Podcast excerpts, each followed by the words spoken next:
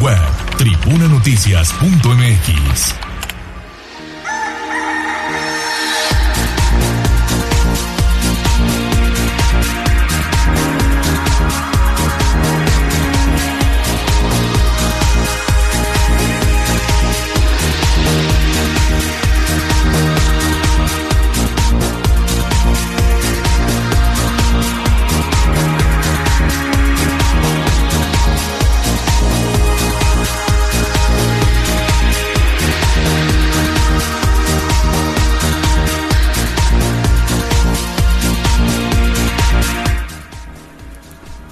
bueno, ya regresamos a Tribuna Matutina, ahora sí con el primer bloque de información y este tiene que ver con la nota roja.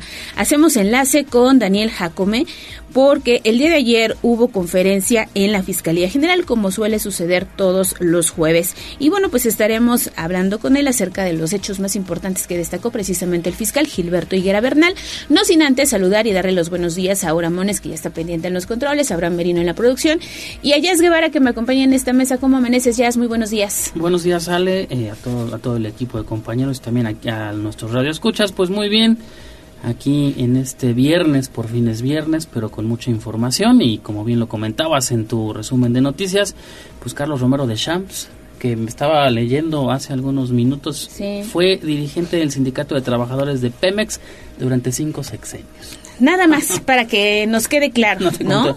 te cuento la pensión y los seguros de vida que dejo. Los beneficios, los beneficios económicos. Sí. estaremos abordando el tema más adelante, pero sí, este, esta noticia se dio a conocer durante la madrugada y obviamente usted ya puede encontrar los detalles a través de nuestro portal de casa. Y también iniciábamos ya con esta deliciosa noticia, decía yo, del el inicio de la temporada de mole de caderas y que en este equipo somos fans del mole de caderas. Sí, ayer el evento que encabezó el gobernador Sergio Salomón en Tehuacán bailando eh, con el chivo, la verdad, pues sí, marca, marca, el inicio de esta temporada que para los restauranteros eh, poblanos es muy importante, al igual que la del chile en nogada, pero sí, somos fans y también es un platillo súper delicioso. Sí, riquísimo. Muy fuerte, pero delicioso. Tiene que comerse calientito. Sí. Te ponen tu mandil, ¿no? Tortillitas recién hechas. Sí, sí, sí, porque además te van sirviendo. Es como caldito de refil, ¿no? Sí. Que se te va acabando y te van poniendo.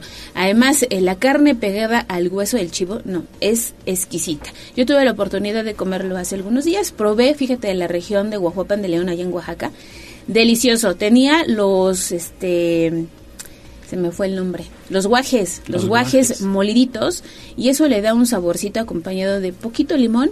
Hay a quien le gusta con cebollita y cilantro, las opciones son variadas, pero bueno, hay que disfrutar de la gastronomía poblana que el día de ayer dio inicio y más adelante eh, Pilar Bravo tiene todos los detalles, que además regresaron tardísimo, ¿eh? Porque hay obras en la autopista Puebla-Orizaba, lo que complicó pues el regreso de los compañeros y eso súmale los accidentes que siempre se presentan en esta vía de comunicación. Pero al menos pasaron una tarde deliciosa porque comieron un platillo de mole de, cadera De eso no hay duda y además bailaron con el chivo. Y bueno, pues ahora sí cambiamos de tema y nos vamos a notas que tienen que ver con eh, Código Rojo, con Daniel Jacome y vamos a escuchar. Sitio web código rojo.mx. Y basta ya de tu inconsciencia de esta forma tan absurda. Desde la barrera, respeta la cinta de precaución y para bien la oreja. Comienza la nota roja en tribuna matutina. Y antes de saludar a Daniel Jacome, oye, hay cuatro personas que ya amanecieron en compañía de Tribuna Matutina. Están en X, no sé cuántas tenemos en Facebook, pero están en X pendientes de este espacio. Muchísimas gracias. No puedo ver sus nombres, pero gracias, de verdad, muchas gracias por mantenerse al pendiente de este espacio. Y esperamos sus reportes con eh, mensajito de, de voz para que los estemos pasando al aire y que ustedes puedan participar en la dinámica que hemos lanzado desde inicio de semana del reportero del casco para ganarse una motocicleta. Ahora sí, te doy los buenos días, Daniel, ¿cómo estás? Porque hubo información el día de ayer en la Fiscalía General. El fiscal precisamente habló del rescate de menores víctimas de trata en San Pedro Cholula.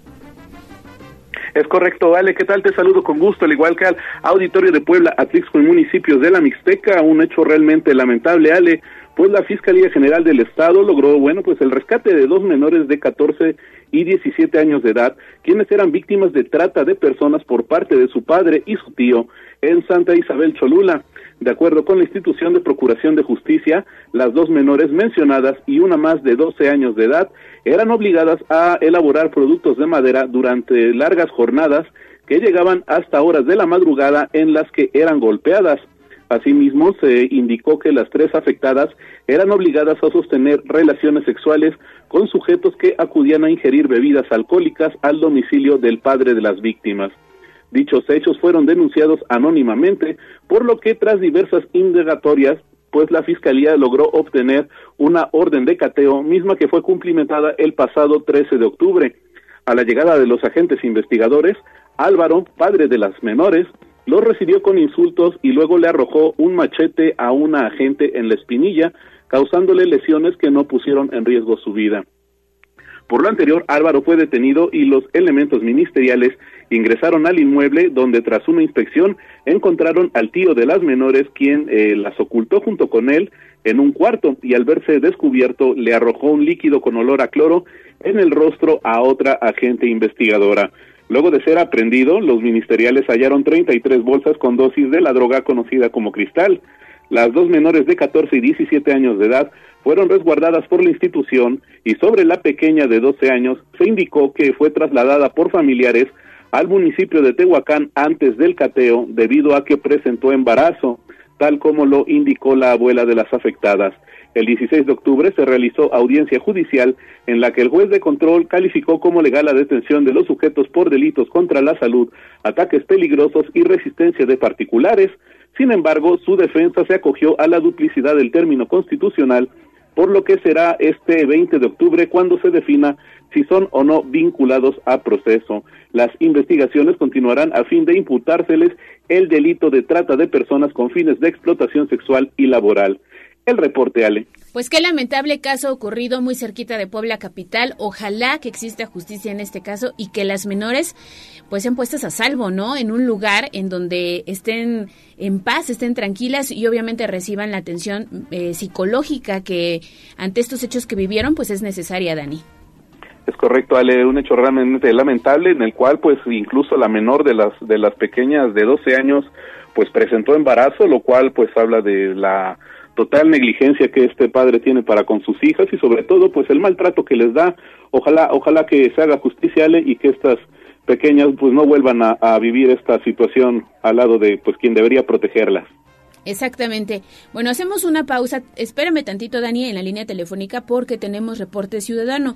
Nos están informando esta mañana que hay un carro volcado en la vía Tliscayotl. Esto es a la altura del fraccionamiento La Vista con sentido hacia Angelópolis. Así que tómenlo en cuenta, circule con muchísima precaución. Y en la zona laboran cuerpos de emergencia para retirar la unidad volcada en la vía Tliscayotl a la altura de La Vista con sentido hacia Angelópolis para que lo tome en cuenta esta mañana. Son las 6 con 13 minutos y seguimos con Daniel Jacome porque están en busca de este joven, también universitario, que apuñaló a un compañero. Hoy se sabe que es de una institución privada, que el día de ayer, Dani, llevaron a cabo protestas, ¿no?, en esta institución educativa.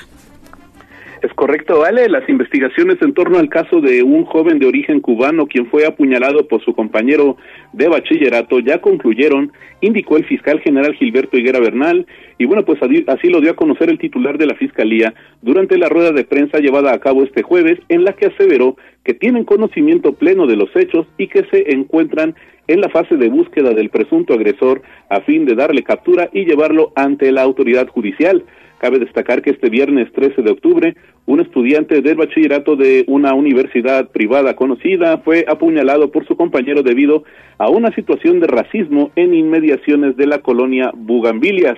A través de redes sociales se difundió un video en el que se ve al joven de nombre Santiago, de 17 años de edad, salir de su casa y en ese momento otro varón llamado Salomón lo intercepta y comienza a atacarlo con una navaja, dando inicio a un forcejeo en el que un tercer sujeto interviene para auxiliar a la víctima. Luego del ataque, el presunto responsable se dio a la fuga con rumbo desconocido. Por lo anterior, el joven afectado fue ingresado a un hospital donde fue intervenido quirúrgicamente y su estado de salud se reportó como delicado. Eh, debido a la herida que recibió en la zona abdominal que pasó cerca de sus órganos vitales. Y bueno, Alex, pues como bien dices, eh, alumnos de la referida institución, pues hicieron eh, pues marcha, una manifestación debido a que bueno pues ellos manifiestan que su universidad pues guardó pues cierto sigilo respecto a esta situación y pues es una situación agravada que pues no no tiene que ser tolerada y sobre todo tuvo que haber sido eh, pues atendida y respondida al momento situación que no ocurrió lo cual generó eh, bastante molestia entre la comunidad estudiantil de dicha universidad Ale que ha eh, despertado, digamos, eh, el, el, furor de los universitarios. No hubo una respuesta antes, no la hay ahora y bueno, vamos a esperar qué acontece en torno a estos hechos. Lo destacable es que este joven se encuentra bien, fuera de peligro y seguramente pronto tendremos noticias sobre las investigaciones que sigue arrojando la Fiscalía General. Oye, de este tema también pasamos a otro, a recordar los hechos de Ernesto Calderón, porque pues quienes estuvieron involucrados también en esta golpiza ocurrida ya en inmediaciones de la Estrella de Puebla se pusieron en contacto con las autoridades. ¿Cómo está esto, Dani? Es correcto, Ale. Las cinco personas que faltan por arrestar debido al caso de Ernesto Calderón ya se pusieron en contacto con las autoridades, confirmó el fiscal general Gilberto Higuera Bernal.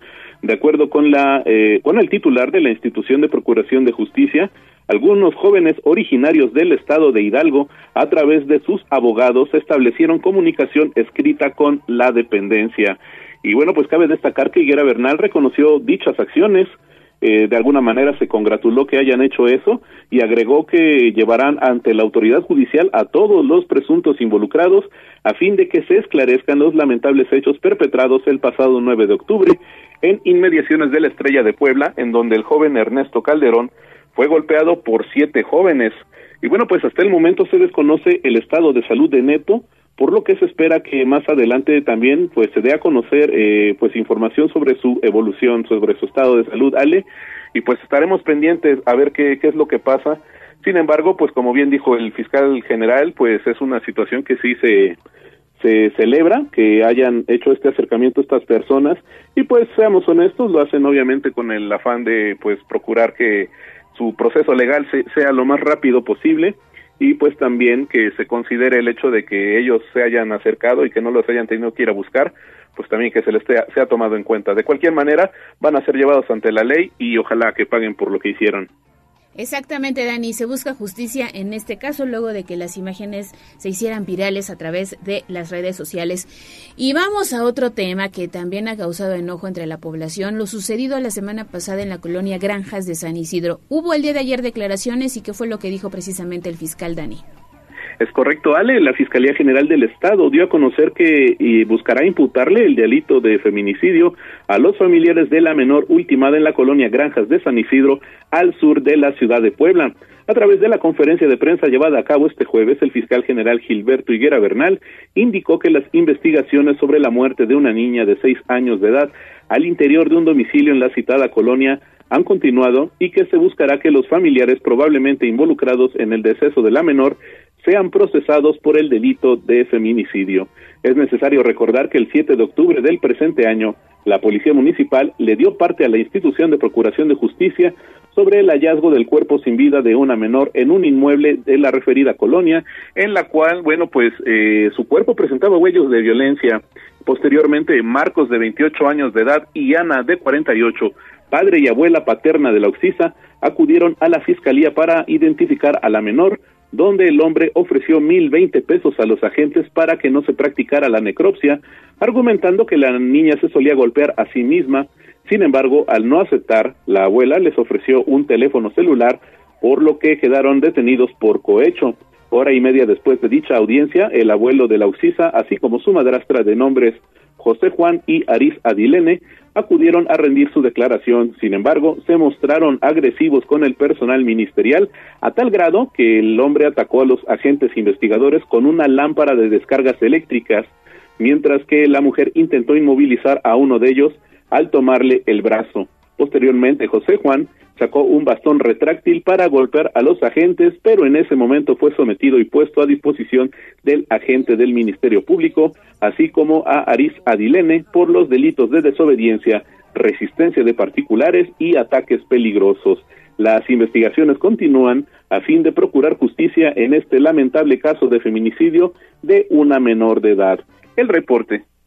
Ahí está la información. Muchísimas gracias, Dani, por este reporte muy completo de lo que pasó el día, el día de ayer en la Fiscalía General del Estado. Regresamos en un minuto contigo porque todavía hay más, pero ahora es momento de escuchar a David Becerra porque el día de ayer inició este paro eh, de labores allá en el Poder Judicial de la Federación, el que se ubica en inmediaciones de Ciudad Judicial. Y tú has estado muy pendiente de estas protestas que iniciaron desde pues el pasado lunes. David, ¿cómo amaneces? Muy buenos días. Así es, Ale, te saludo con muchísimo gusto, pues las manifestaciones por parte de trabajadores del Poder Judicial de la Federación continúan a nivel nacional. Dentro de las puertas de las instalaciones se pudo ver a todas las personas generando los diálogos pertinentes entre las consignas generadas que claman por el respeto a sus derechos laborales, pero también para organizarse con respecto a los asuntos que se tienen pendientes, pues si bien no se, eh, pues si bien más bien se ha generado el paro de labores, este no es total, pues todos los trabajadores continúan asistiendo y generando trabajos de casos que tienen la etiqueta de urgente. Ayer, como bien comentas, Ale, estuvimos pues justamente platicando con algunos de ellos y esto fue lo que nos mencionaron. Nosotros eh, nos vamos a mantener en paro, pero trabajando para todos los justiciables en los casos urgentes las 24 horas. Queremos exhortar a toda la comunidad y a todos los justiciables que este paro es un es un, es un paro para todos los asuntos eh, que no sean urgentes. Todos los asuntos que sean urgentes, eh, vamos a estar atendiéndolos. Se están poniendo unas mesas con eh, secretarios para que puedan venir, se van a leer las demandas para que ellos mismos puedan saber cuál es el caso urgente y cuál es el no es urgente y para que se les dé trámite y a ellos inmediatamente se les pueda atender y puedan acceder a la justicia. ¿Cuántas personas ahorita estarán laborando? Estamos todos, es, todos estamos aquí, el todos los órganos jurisdiccionales estamos eh, laborando en, en, las diferentes, eh, eh, en diferentes posiciones para poder atender a, a, las necesidades de los justiciables. De esta manera se anunció que las manifestaciones pues continuarán de manera pacífica, pues todos los involucrados están exigiendo el respeto a sus derechos laborales. Ale la información. Gracias por ese reporte, David Becerra, quien además ya anda patrullando las principales calles de la ciudad. Y por este paro, bueno, pues eh, resultan afectados algunos juicios que se llevan a cabo. Uno de ellos es el caso de Cecilia Monzón. Esto fue denunciado por su hermana Elena el día de ayer a través de redes sociales. ¿No es así, Dani? Es correcto, Ale, en el marco de una situación complicada por la que atraviesa el Poder Judicial debido a la extinción de 13 de sus 14 fideicomisos. Elena Monzón, hermana de la víctima de feminicidio Cecilia, indicó que el caso podría verse afectado. A través de redes sociales, la abogada indicó que la continuidad del proceso en contra de los presuntos responsables está en riesgo, pues las inconformidades de los trabajadores de dicho poder han generado una manifestación a nivel nacional que dio inicio este 19 de octubre y que concluirá el 24 del, del mismo mes.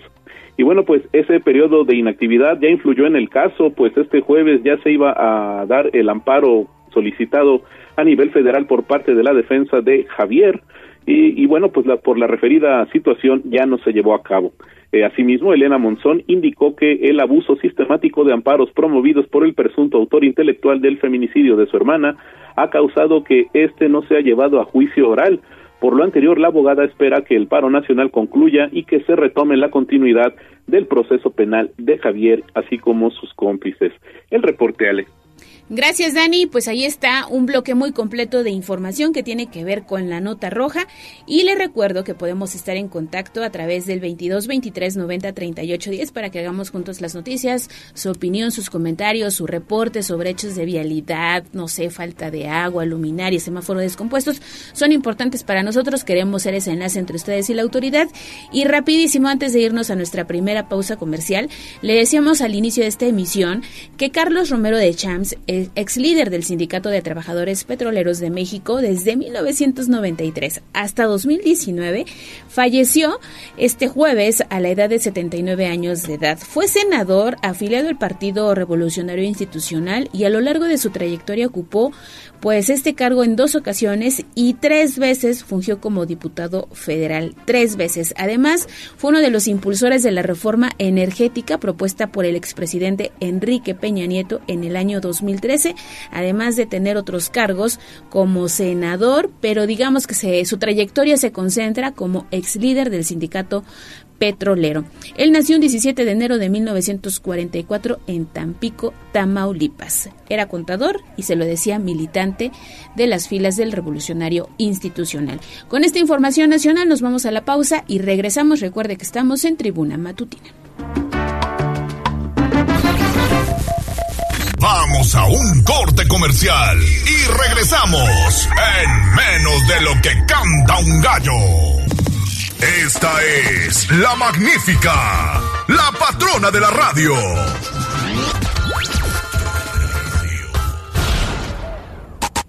Seguimos con el gallo de la radio. Instagram, Tribuna Noticias. Siempre pendiente. Que el gobierno es muy inteligente. Soy poblano al mil por ciento, me la rifo donde sea. Entidad al descubierto en Tribuna Matutina.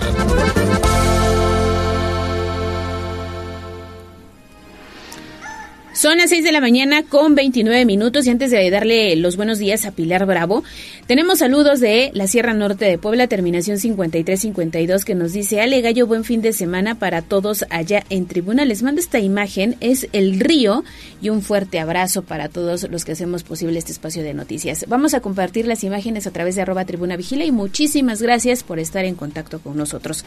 Ahora sí te saludo con mucho gusto, Pili. ¿Qué tal estuvo el mole de caderas ayer en Tehuacán? Muy bien, muy bien, como todo festival étnico, pues ya sabes, muy folclórico, muy bonito. Pero, ¿sabes cuál es lo grave? La carretera Tehuacán. No, no, no, no.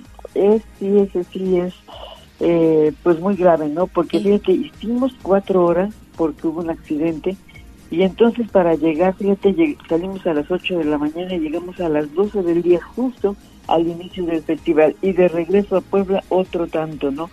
Eso es lo único, único complicado. Pero de ahí en fuera, pues en la hacienda La Carlota de Tehuacán, como cada año se desarrolla pues el inicio de este festival del mole de caderas, con la matanza de los chivos, que tú sabes son traídos del monte exprofeso para realizar este platillo icónico, pues que genera toda una temporada de ventas por varias semanas.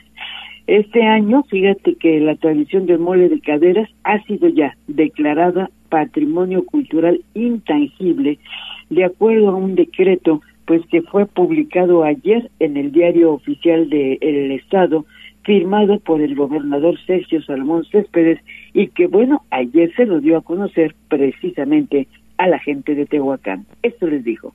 poder anunciar que hay un decreto ya publicado por parte del Ejecutivo del Estado por el que declara Patrimonio Cultural Intangible del Estado de Puebla el mole de caderas del Valle de Tehuacán. Felicidades y enhorabuena. Es algo de lo cual nos hace sentirnos muy orgullosos y permitirnos sentirnos parte de Tehuacán. Y bueno, en el documento se indica, esto es importante, los ingredientes que debe llevar el platillo para preservar la receta original para evitar sus alteraciones.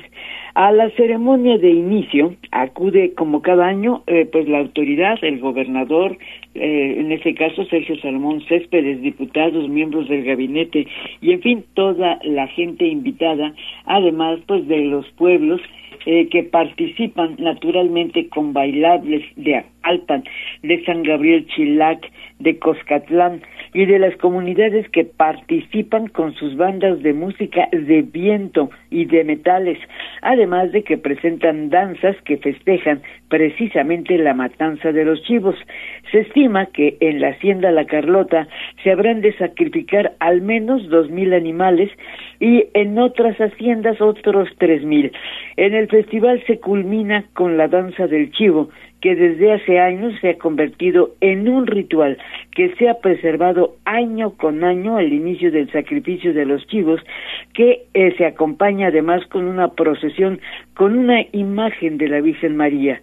Y bueno, pues eh, el gobernador reconocía en esta ceremonia pues la importancia de este festival étnico que es parte de la identidad pues de la gente y de toda la región.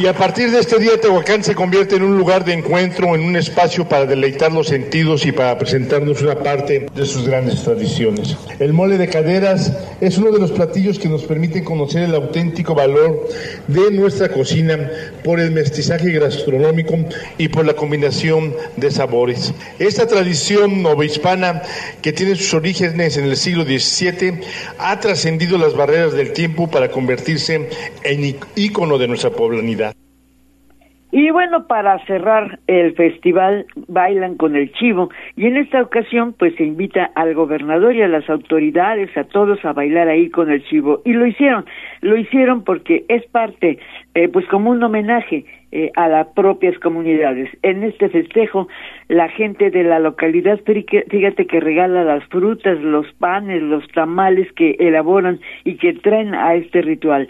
Y todo lo comparten estos alimentos con la gente, ¿no? Con la gente a la que le avientan flores y le avientan todos estos alimentos.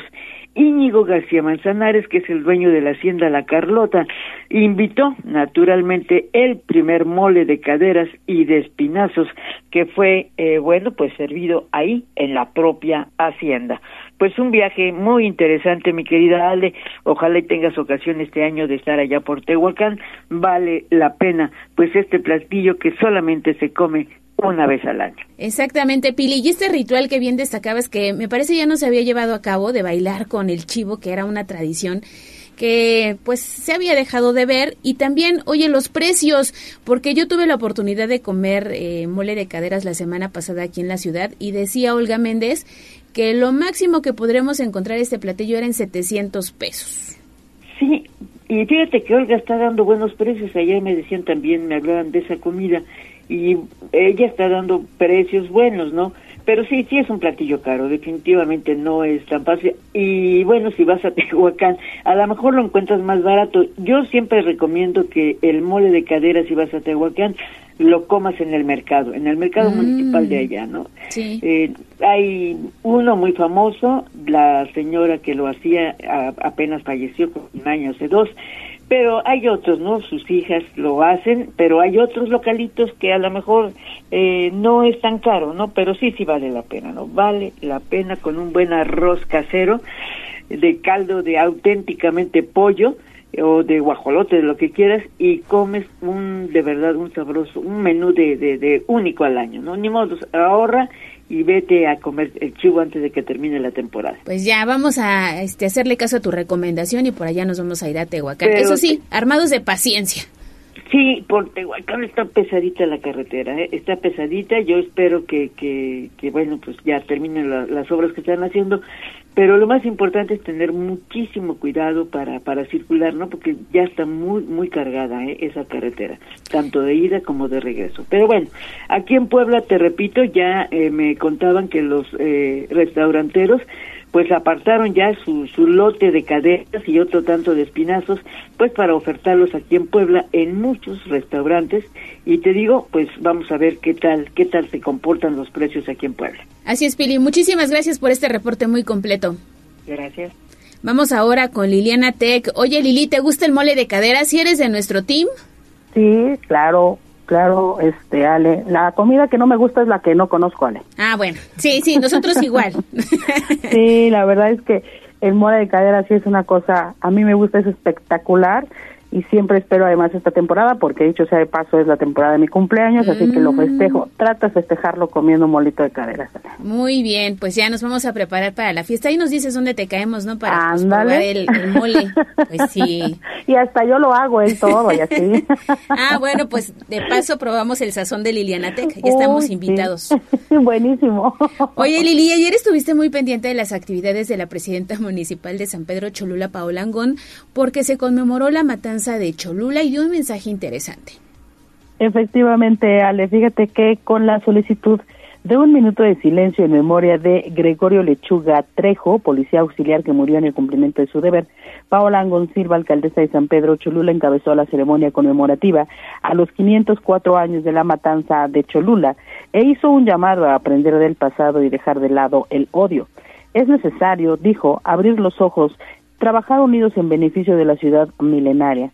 acompañada de regidores y cronistas, dijo que hace 504 años la falta de entendimiento entre los pueblos ocasionó una desgracia, por lo que en la actualidad se debe anteponer el diálogo ante cualquier circunstancia, así como privilegiar el respeto y el entendimiento. Escuchemos acontecidos hace unos días nos sirvan también para abrir los ojos, dejar a un lado los insultos, desprecios, el odio y los enfrentamientos. Tenemos que trabajar unidos para sumar en beneficio de lo que nos debemos y nos importa a todos, que es San Pedro Cholula. Invito a todas y a todos los presentes a conmemorar esta fecha con una reflexión de nuestro actuar. Es momento de dejar a un lado las descalificaciones y hacer un llamado a sanar el rumbo de nuestra sociedad.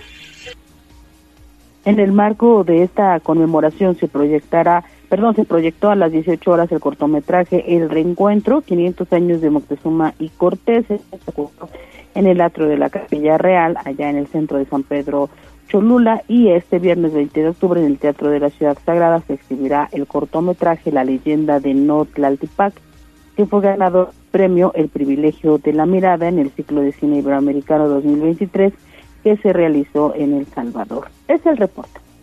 Ahí está la información. Gracias Lili por este reporte y de San Pedro Cholula nos vamos con sus vecinos San Andrés porque el día de ayer se dio a conocer detalles del festival Sendero al Mictlán. Vi unas imágenes y colocaron pues una especie de este calaveras gigantes en el parque intermunicipal, ¿no? Sí, sí, efectivamente, se va a poner muy bueno. Fíjate, del 22 de octubre al 5 de noviembre en San Andrés Cholula se desarrollará la tercera edición del festival Sendero al Mictlán, que incluirá diferentes actividades como la Feria de la Hojaldra, el foro artístico, el recorrido de Catrinas Gigantes, concurso de calaveritas literarias, el corredor de ofrendas y también el desfile Carnaval Viaje al Mictlán. Verónica Nava, secretaria de Turismo del Pueblo Mágico, dijo que la cartelera alusiva a la celebración por el Día de Muertos está pensada sí para atraer a los visitantes y promover la economía local, pero también para preservar costumbres y tradiciones que le dan identidad a Cholula.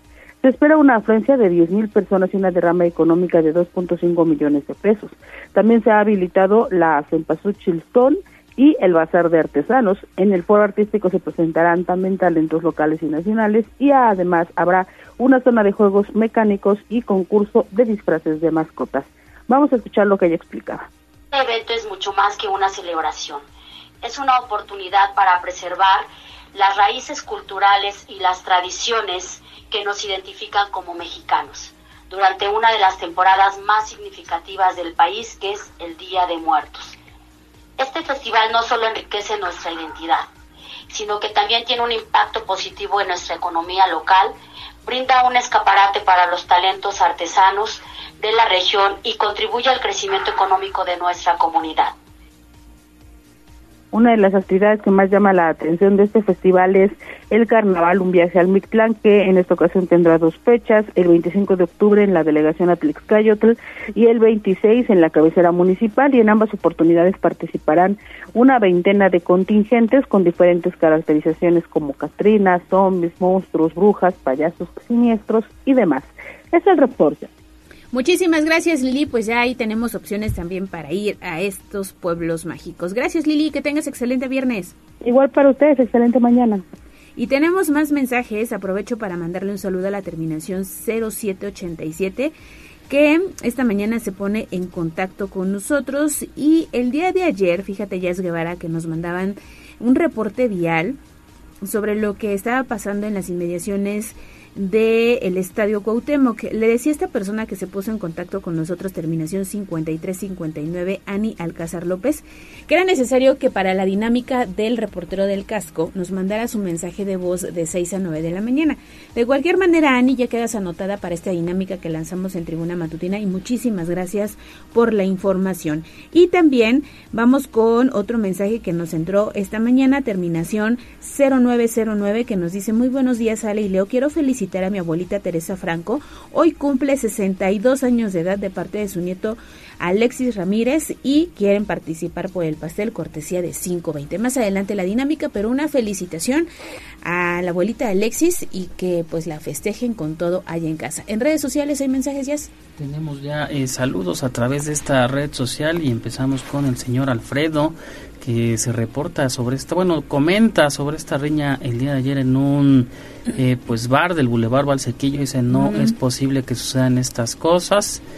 Eh, tiene razón también el comentario del señor Alfredo. También se reporta Guadalupe Montserrat Tecpanecatl, Jordan eh, Roque dice eh, que no está, bueno, que él, él opina que muchos de los payasitos, y esto a raíz de una nota que tenemos en nuestro portal, eh, pues son muy groseros en el centro histórico. Ya vendrá la información con nuestra compañera Gis más adelante. También eh, Aranza se está reportando. Abel Castillo también dice muy buenos días para todos. Buenos la días. señora Rosario Villa también eh, se reporta. Manuel López Morales y Avi están al pendiente de nuestra eh, pues transmisión que tenemos a través de X y cerramos con saludos para el señor Manuel Aurelio que también está al pendiente.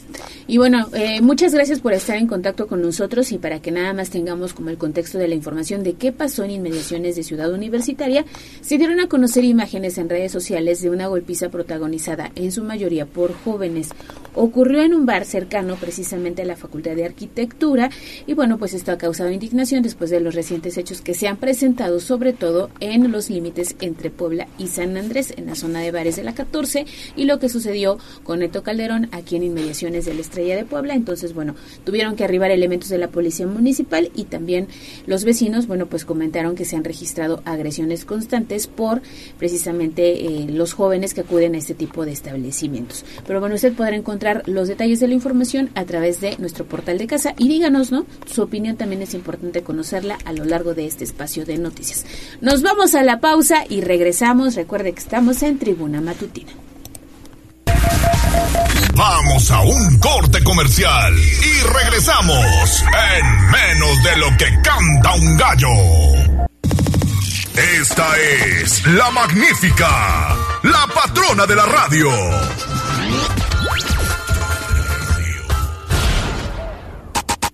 Seguimos con el gallo de la radio.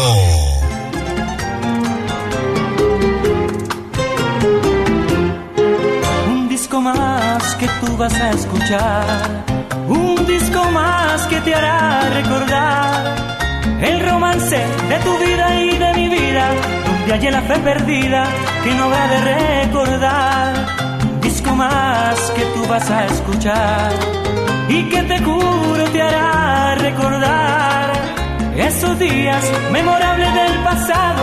Porque si en verdad se amaron, nunca se podrá olvidar. Si lo bailas, piensa en mí. Si lo cantas, piensa en mí.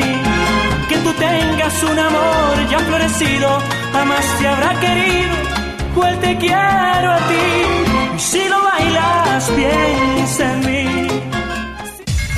Twitter, arroba tribuna vigila. Mi ciudad es la cuna de un niño dormido. Hablemos de nuestro pueblo. El reporte de la capital poblana. En Tribuna Matutina.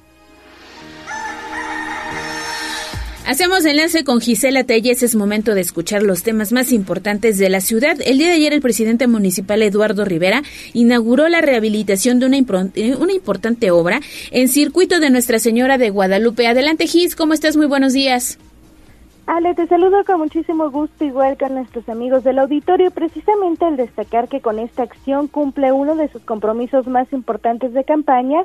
El alcalde de Puebla, Eduardo Rivera Pérez, inauguró la rehabilitación con concreto asfáltico del circuito de Nuestra Señora de Guadalupe, ubicada en la Junta Auxiliar San Francisco Totimihuacán. Durante este evento, el edil puntualizó que la inversión fue de 49 millones de pesos, debido a que mejoraron aproximadamente 70 calles. Además, dio a conocer que colocaron pintura termoplástica, señalamientos restrictivos y preventivos nuevos, reductores de velocidad, 200 ejemplares arbóreos, entre otras acciones. Escuchemos. No podríamos haber hecho esto posible sin su apoyo. Ustedes me eligieron a mí. Cuando yo vine en campaña a diferentes colonias, yo decía, les prometo experiencia para corregir el rumbo.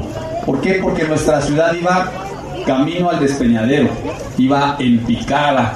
No solamente estaba abandonada la Guadalupana, estaba abandonado el centro histórico, estaban abandonados los negocios, no había apoyos tampoco para los microemprendedores, ¿sí? Y había muchas cosas que no estaban funcionando bien, las patrullas descompuestas, etcétera, etcétera, etcétera, etcétera. Y yo llegué aquí gracias a ustedes. Y por eso es muy importante que ustedes participen y justamente refirió que con esta intervención cumplió uno de sus compromisos más importantes de campaña y de ahí que agradeció a las y los ciudadanos su confianza al elegirlo por segunda ocasión como presidente municipal, pues aseguró que la, la ciudad iba directo al despeñadero. Rivera Pérez pidió a las y los poblanos participar en mantener en buenas condiciones los espacios mejorados, pero también al elegir a sus representantes. Una vez que aseveró, muchos solo se cansan de prometer y no existen hechos ni resultados. El reporte. Bueno, pues ahí está lo que dice el presidente municipal en esta importante obra. Y también, Gis, el día de ayer se habló acerca pues de los permisos o de cómo va esta situación del proyecto de la central camionera del sur. ¿Qué dijo el Ayuntamiento de Puebla? Ale, tras el anuncio de esta construcción de la central camionera del sur en Aguasanta, Felipe Velázquez Gutiérrez titular de la Secretaría de Gestión y Desarrollo Urbano del municipio de Puebla, informó que el gobierno del estado únicamente ha solicitado alineamientos y números oficiales de los predios que conforman el polígono. En comparecencia ante integrantes del Cabildo, el funcionario refirió que al momento solo se ha tramitado la fusión de los predios, mismos que se ubican entre 119 Poniente y Calle de los Pinos, y de ahí que ya se tiene el alineamiento general. Escuchemos. Respecto de la terminal del sur, eh, le quiero informar, regidor, que eh, hasta este momento solamente hemos, eh, nos han sido solicitados a, la Dirección de Desarrollo Urbano alineamientos y números oficiales de los predios que conforman el polígono. se, se tramitó por parte del Gobierno del Estado la fusión de los predios y ya se tiene el alineamiento general del predio. Agregó que recientemente se acercaron empresas a quienes se les concesionó la obra con el fin de solicitar los requisitos para presentar el proyecto, por lo que se les proporcionó dicha información. Velázquez Gutiérrez señaló que a la par trabajan en los estudios de impacto vial en coordinación con la Secretaría de Movilidad Municipal, ya que es un tema de mayor preocupación para el gobierno de la ciudad. El reporte. Ahí está la información de lo que pasa con esta importante obra. Oye, Gis, pero tienes más porque precisamente el presidente municipal Eduardo Rivera dice, hemos hecho mucho más que lo que hizo la anterior administración. Así es, Ale. Y es que esto lo manifestó al señalar que no debatirá lo que es evidente con ningún perfil de Morena, y es que luego de que la exalcaldesa Claudia Rivera dijo que no se debe hacer caravana con sombrero ajeno porque algunos proyectos exitosos actualmente iniciaron en su gestión, el edil dejó en claro que no entrará en debates ya que a las pruebas se remite. Aseguró que existe un gran número de ejemplos del buen trabajo que ha realizado al frente del gobierno de la ciudad y de ahí que afirmó ha hecho más que la anterior administración. Así lo decía. También dejar muy claro, yo no voy a debatir lo que es evidente. Y le pregunto a las y a los poblanos que están aquí, ¿sí? ¿Hay un cambio de la anterior administración, sí o no? La segunda pregunta le diría, ¿trabajó mejor esta administración en dos años que en los tres años que la anterior administración, sí o no? Con eso le contesto a quien de alguna manera se queja del buen trabajo que estamos haciendo en el gobierno de la ciudad. Y aquí a los hechos nos remitimos, como dijo el regidor Carlos Montiel.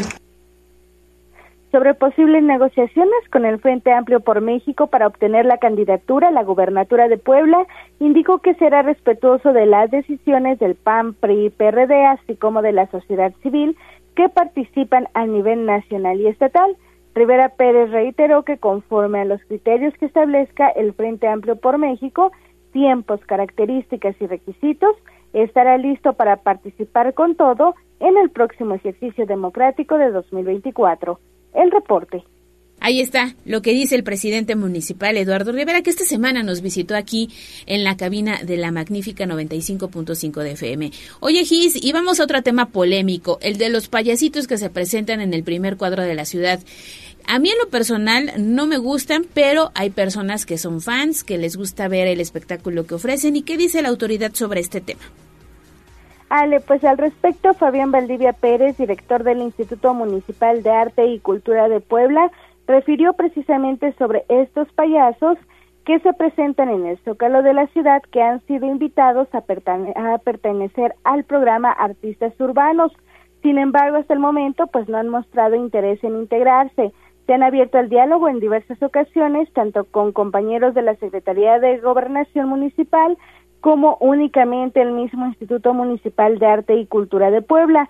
Sin embargo, al final la respuesta es negativa y es importante señalar que esta invitación para pertenecer a este programa Artistas Urbanos sigue en pie una vez que mencionó el funcionario municipal que este programa por primera vez pues se encuentra abierto durante cualquier día del año.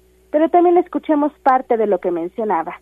Ya se trabajó justamente con la integración de, las nuevas, los nuevos lineamientos de tres urbanos. Hemos tenido acercamiento con las tres organizaciones. Hay que decirlo, algunas veces la respuesta es positiva, otra la respuesta cuesta un poco más de trabajo. Creo que ustedes han visto el tema del Zócalo es todo ya muy regulado, además eh, por el tema de que todos los fines de semana hay actividades.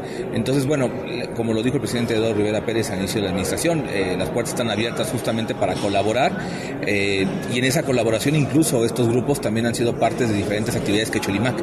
Una integración que no existía, hay que decirlo, que era como separados fuera. No, aquí sí fue como vamos a organizarnos, vamos a platicar. El reporte. Ahí está la información de lo más importante que ha ocurrido con los temas del ayuntamiento de la ciudad.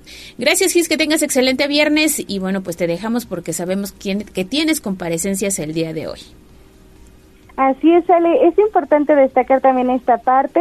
Son tres comparecencias importantes que se llevarán a cabo pues este día. En primera instancia será en la Secretaría de Medio Ambiente, posteriormente la de Movilidad e Infraestructura y por último la de la Secretaría de Seguridad Ciudadana. Y es importante señalar que toda la información pues se encontrará en tribunanoticias.mx. Excelente fin de semana. Gracias, Gis, y excelente jornada para ti. Rápidamente, tras 15 horas de sesión, los diputados federales avalaron la ley de ingresos con una tasa en impuestos al ahorro y una deuda histórica por dos billones de pesos. Es información que está dando a conocer precisamente el diputado federal Ignacio Mier y les tendremos todos los detalles a lo largo de este espacio, pues para saber, ¿no? Finalmente en qué quedó la discusión de la ley de ingresos avalada ya por los diputados federales. Nos vamos a la pausa, ahora nos toca pausa y al regresar estaremos ya con las mañanitas, la invitación para que usted participe por el pastel cortesía de 520 y todos sus mensajes que nos han llegado al 22 23 90 38 10. Vamos a un corte comercial y regresamos en menos de lo que canta un gallo. Esta es la magnífica, la patrona de la radio.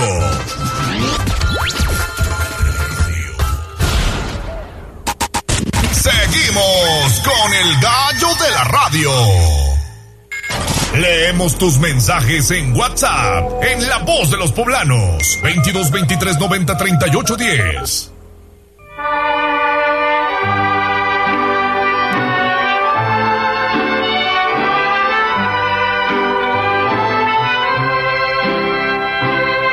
En la fresca y perfumada mañanita de tu santo, recibe mi bien amada la dulzura de mi canto encontrarás en tu reja un fresco ramo de flores que mi corazón te deja, chinita de mis amores.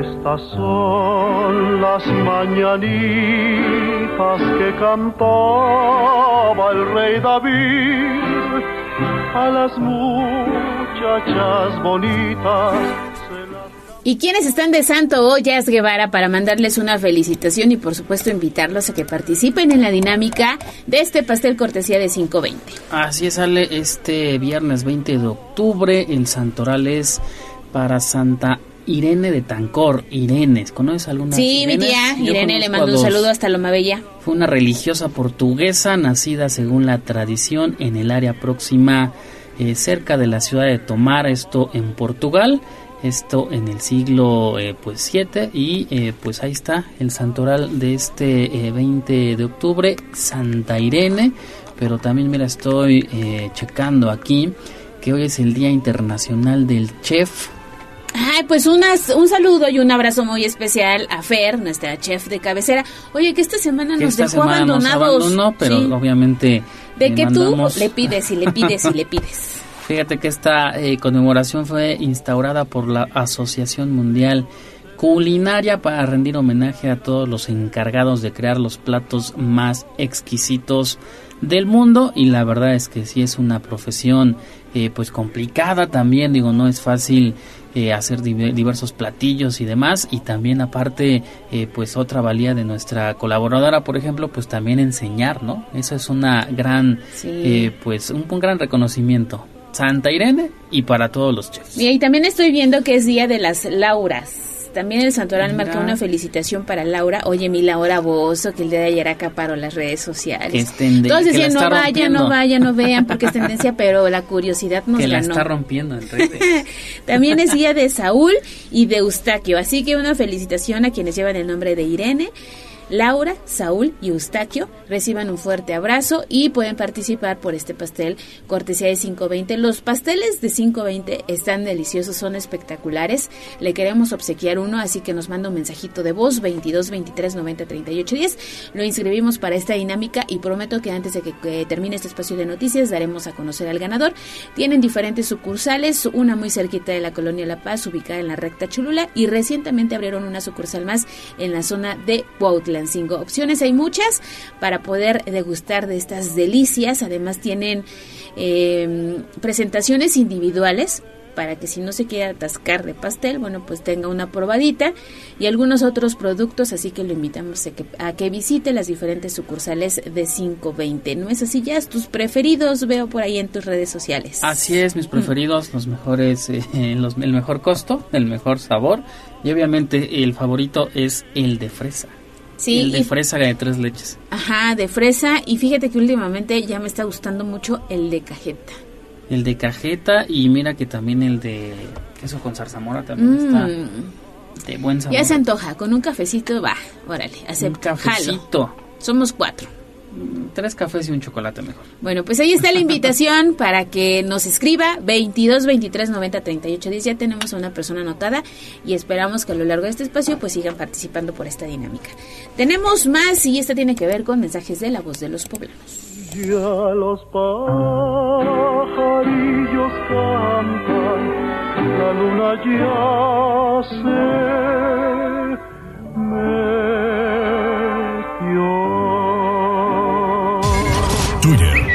tribuna vigila.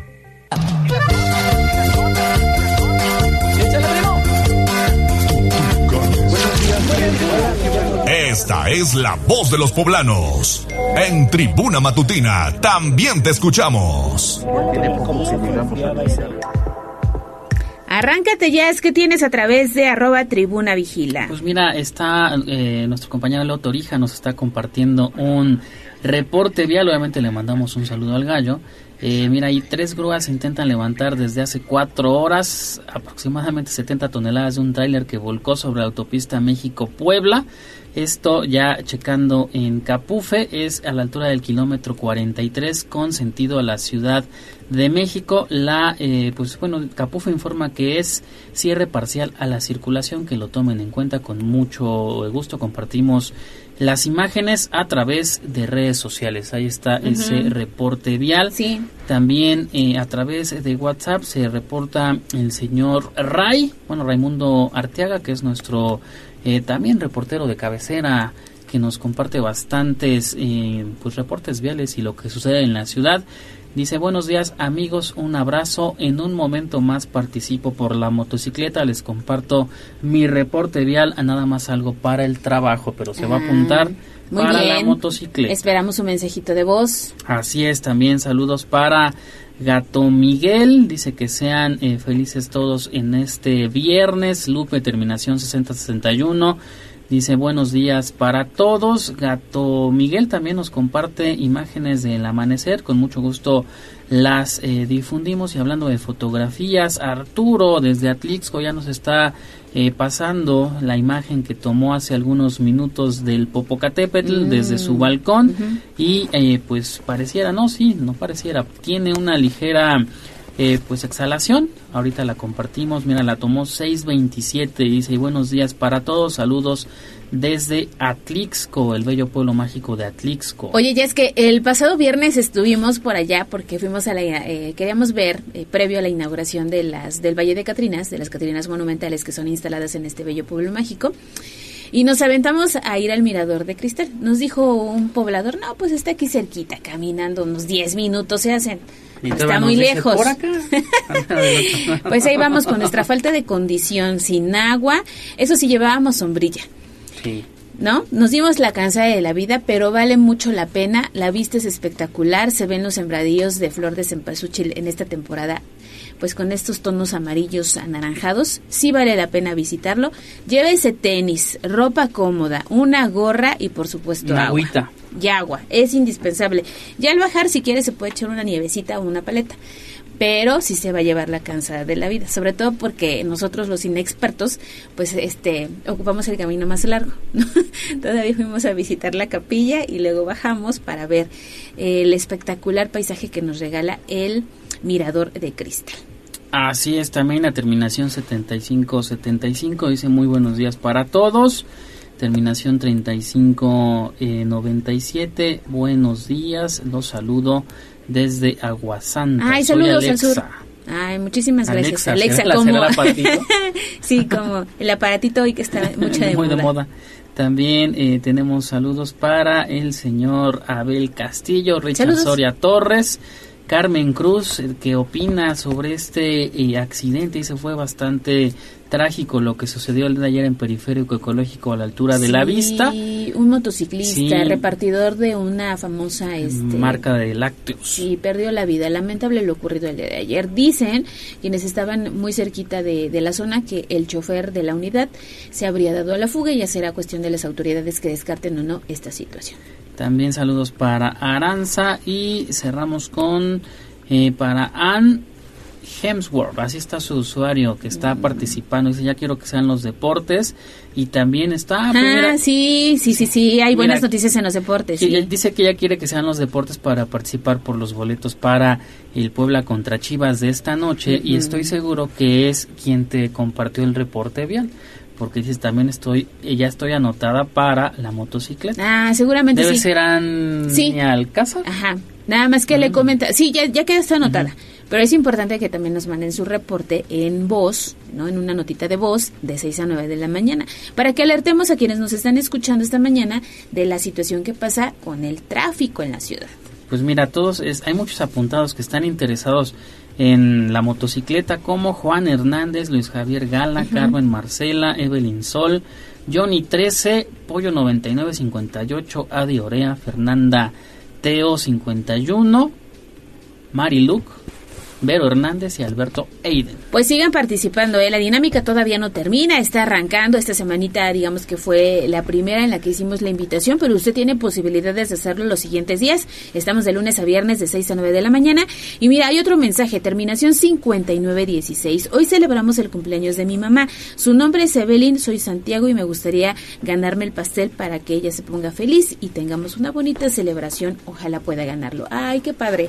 Pues sí, te anotamos, Santiago, para que festejes con todo a mamá. El señor Daniel también ya se comunica y nos manda el siguiente audio de voz. Vamos a escuchar qué dice esta mañana a Tribuna Matutina.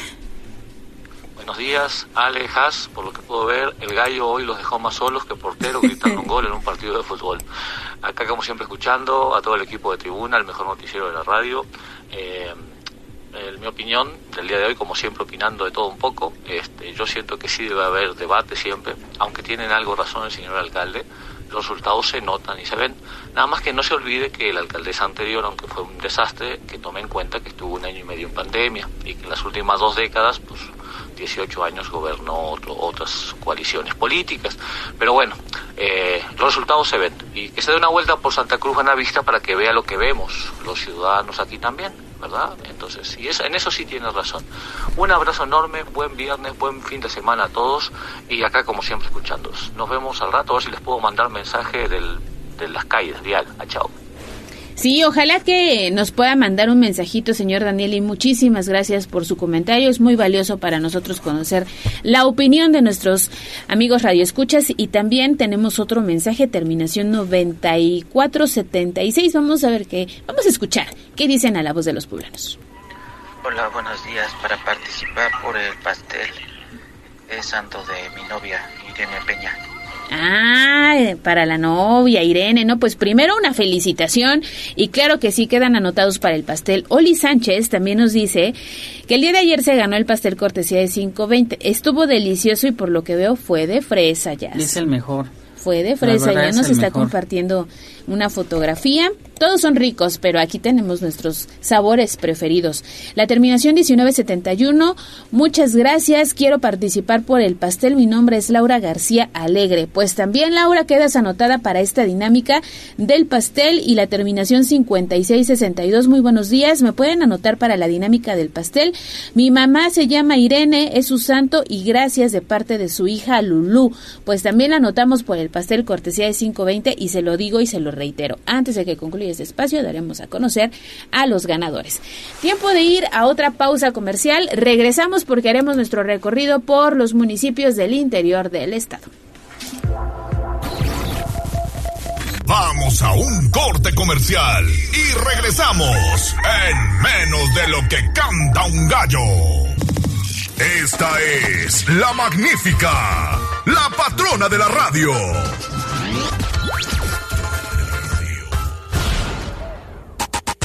Seguimos con el gallo de la radio. Sitio web, tribunanoticias.mx.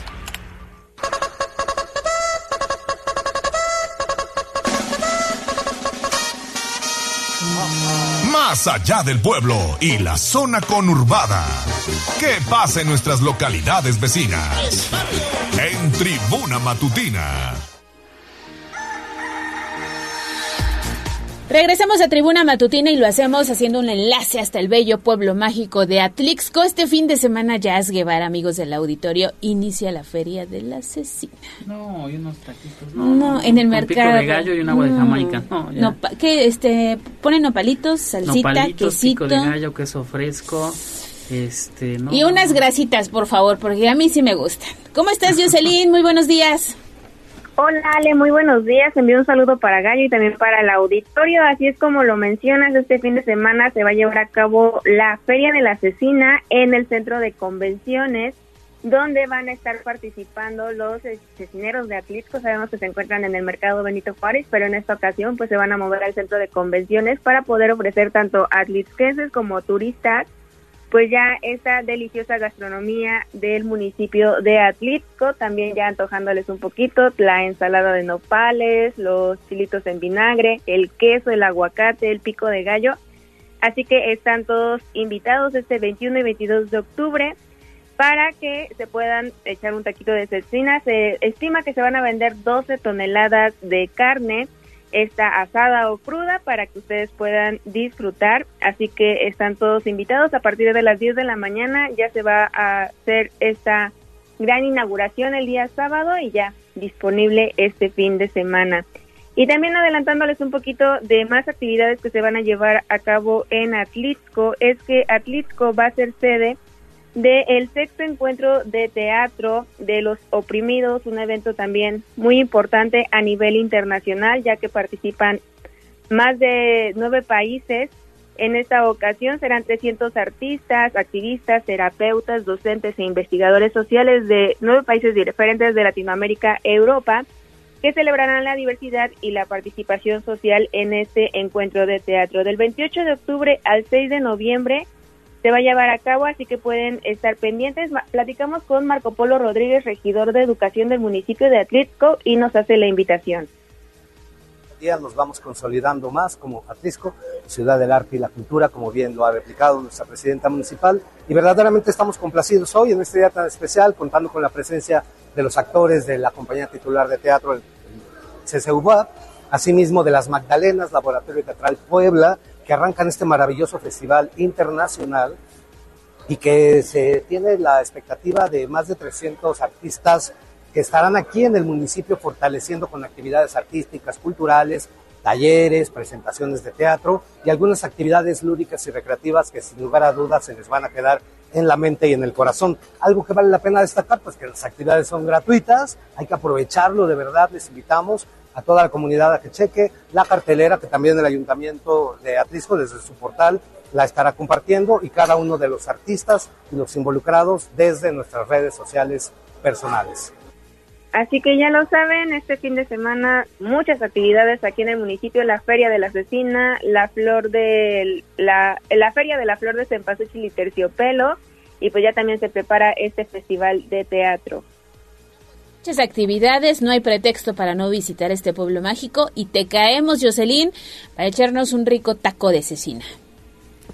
Claro que sí, por acá los esperamos y también los invitamos a leer información de Atlixco a través del www.contextosnoticias.com y en las redes sociales de Noticiero Contexto. Muchísimas gracias, Jocelyn. Disfruta el fin de semana y nos escuchamos el lunes. Gracias, excelente fin de semana. Oye, y se nos olvidó decir, y bueno, ya para concluir, el postrecito puede ser una nieve, que no tuvimos oportunidad de probar la de hojaldra porque en el local que preguntamos la semana pasada nos decían que todavía no estaba lista, pero pues me quedé con el antojo con el antojo para probar la nieve de hojaldra. La nieve de hojaldra. Sí. Hay mucho, mucho que eh, poder disfrutar muy cerquita de la ciudad de Puebla y bueno, de Atlixco vamos ahora a Tehuacán porque está listo con la información Germaín Olasco. ¿Cómo amaneces Germaín? Muy buenos días. Con antojo de un mole de caderas, por supuesto, más tardecita, si es que la asesina de Atlixco no nos da tiempo de ir a consumir. Por lo pronto, Tehuacán está de fiesta con esta tradicional o con este tradicional platillo que por supuesto ayer, como ya lo informaron hace algunos instantes, pues fue eh, dada la inauguración de esta temporada gastronómica, algo referente que por supuesto había buscado el municipio desde hace algunos meses, era la declaratoria del el mole de caderas del Valle de Tehuacán como patrimonio cultural intangible, lo que ya anunció el gobernador del estado y es que las autoridades municipales han referido que los esfuerzos fueron coordinados entre el gobierno del estado y el municipio para lograr este resultado y así preservar la tradición, gastronomía, cultura y lo más importante y significativo de Tehuacán. Pero, ¿qué significa? Ahora hay un compromiso importante entre los eh, municipios que integran esta región. Si bien el platillo se ha eh, hecho famoso en el municipio de Tehuacán, se complementan con algunos, eh, pues algunos materiales, algunas especies que son eh, ubicadas en la región y que involucra algunos municipios de esta demarcación con algunos eh, temas que por supuesto han dado a conocer en esta temporada que se busca por supuesto complementar y las especies como el chile costeño, guajillo, serrano y cuicateco, además de el jitomate, miltomate, ajo, cebolla, cilantro, los guajes, las hojas de aguacate, eh, la sal de Zapotitlán Salinas y los cejotes que provienen de algunos municipios como Ajalpan y sus, sus comunidades de la Sierra Negra. Por ello, también entre la zona de la cebolla picada, que se ubica en Sinacatepec, la naranja agria o el limón que se ubica en municipios eh, de la sierra y que es por supuesto, los principales ingredientes. Hay un compromiso ahora de las autoridades municipales, pero que involucra a municipios como San José, Miahuatlán, Ajalpan, así como eh, también eh, San Gabriel, Chilac, Zapotitlán, Salinas, demarcaciones como Santa María, Cuapan y poblaciones como San Pablo, Tepexingo, para la preservación de esta cultura. De ello brevemente hablaba la regidora de Patrimonio Histórico en el municipio Geraldín González Cervantes cual se declara como patrimonio intangible del Estado de Puebla el mole de caderas. Y esto es gracias a la investigación, al aporte, a la ayuda de todos, de una comunidad muy grande que se llama Tehuacán y el Valle de Tehuacán. Afortunadamente, pues hemos tenido el apoyo de muchísima gente en el sentido de que 25 mesas de trabajo, cuatro foros de consulta ciudadana, eh, fotografías, ir a hacer investigación de campo, que era lo que nos estaba pidiendo el documento, un documento con un anexo 9, que es el que tenemos que entregar a la Secretaría de Cultura para, para que se analice la viabilidad. Parte de lo que informaba y declaraba la regidora Geraldine González. Es un eh, trabajo coordinado que ahora involucra sí a Tehuacán, pero el contexto también desde quienes participan en las danzas, de eh, quienes eh, son municipios incluidos con las especies para conformar este mole de caderas. Es otro contexto que también se tiene que contemplar y que ahora la obligatoriedad de Tehuacán es darle realce a esta tradición. Y es que, pues lamentablemente, es una realidad que en al menos dos administraciones anteriores habían dejado caer esta esta importante temporada, había cero promoción, había cero coordinación, hasta que en su momento el Estado retomó la fuerza, la importancia y la proyección de lo que ocurría en Tehuacán. El reporte, por supuesto, de esta temporada. Ahí está la información muy interesante, todo esto que nos has compartido, Germaín, y pues claro que vamos a hacer un huequito en la agenda para visitar el bello lugar de Tehuacán y poder disfrutar del mole de caderas. Pues es una opción, por supuesto, gastronómica importante y prometo en la próxima, este, en el próximo enlace, la próxima semana, tener eh, pues otros testimonios como lo son los matanceros. Ellos son originarios de San Gabriel Chilac y son otras historias que por supuesto datan de los años de 1950 que fue heredada, por supuesto, esta tradición donde sus papás, sus abuelos se dedicaban a trabajar con los hacendados y ellos referían que lo que ahora es el platillo del mole de caderas era porque los dueños de las haciendas les regalaban estos huesos prácticamente y que las cocineras tradicionales de esa región fueron optando como una opción para poder subsistir y de ahí nació el origen de este platillo tradicional que se ha vuelto tan importante no solamente para la región, sino en otras partes de la entidad.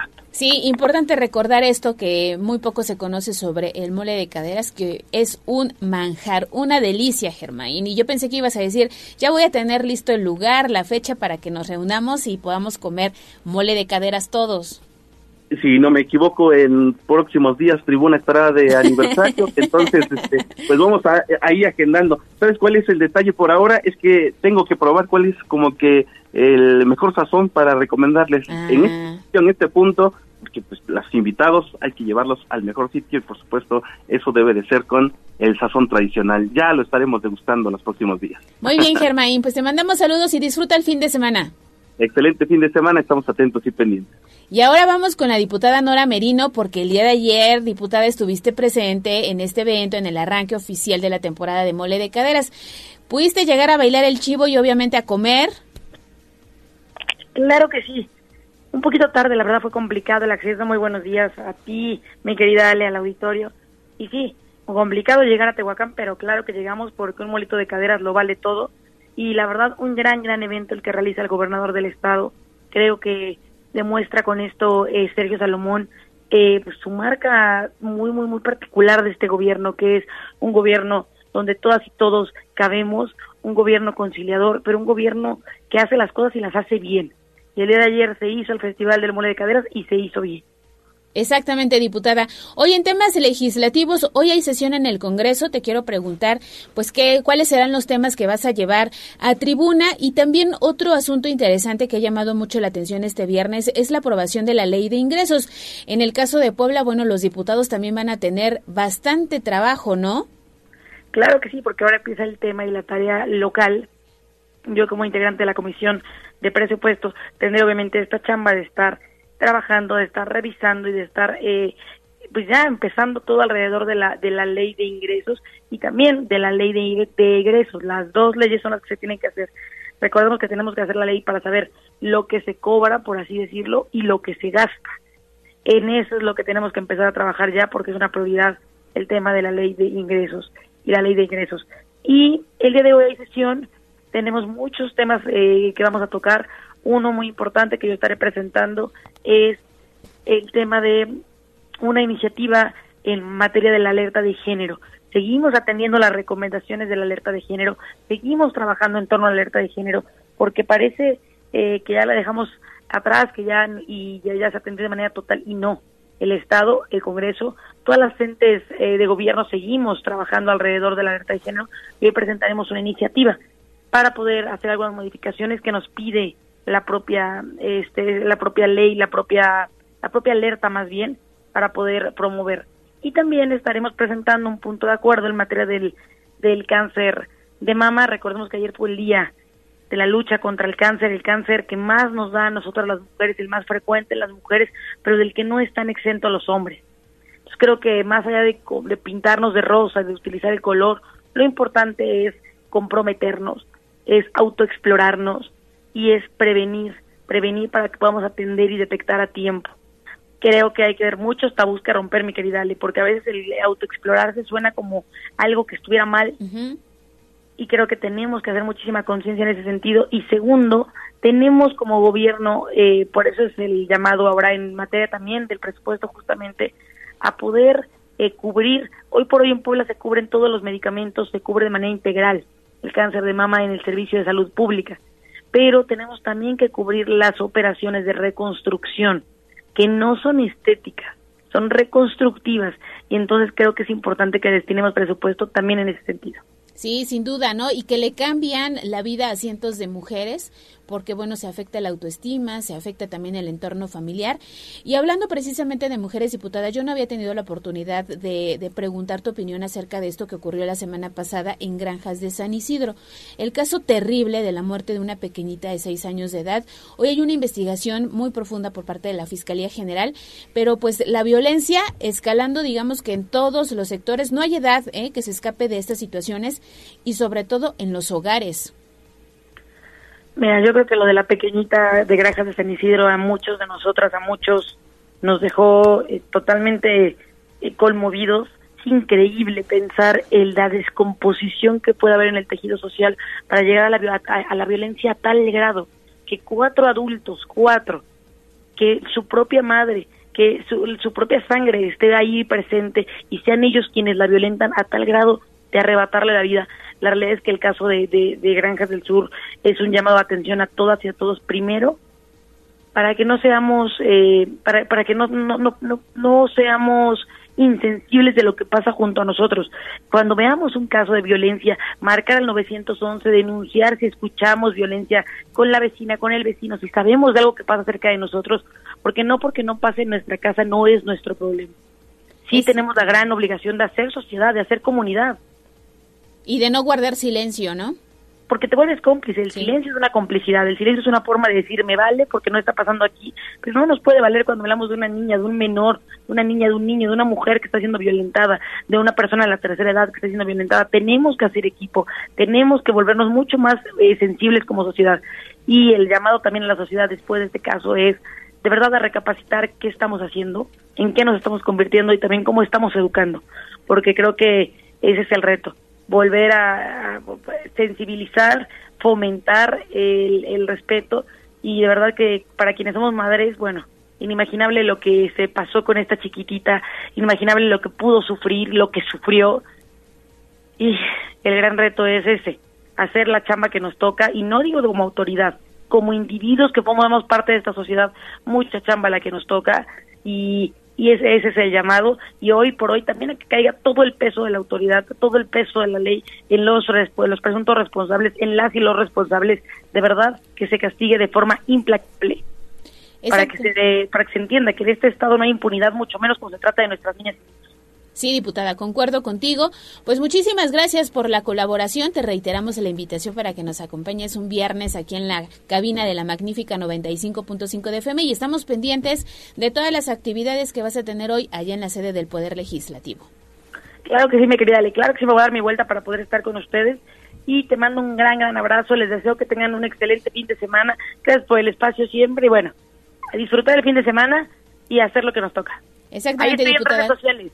Sí, danos tus redes sociales para que la gente esté pendiente de lo que estás haciendo. Arroba Nora M. Escamilla, ahí estoy, ahí que me sigan, ahí estoy en, Facebook, en ex, antes Twitter, en Instagram, que lo llevo personalmente para que ahí me puedan escribir mensajes directos y en todas las redes ahí estamos. Muchas gracias y les digo, a disfrutar el fin.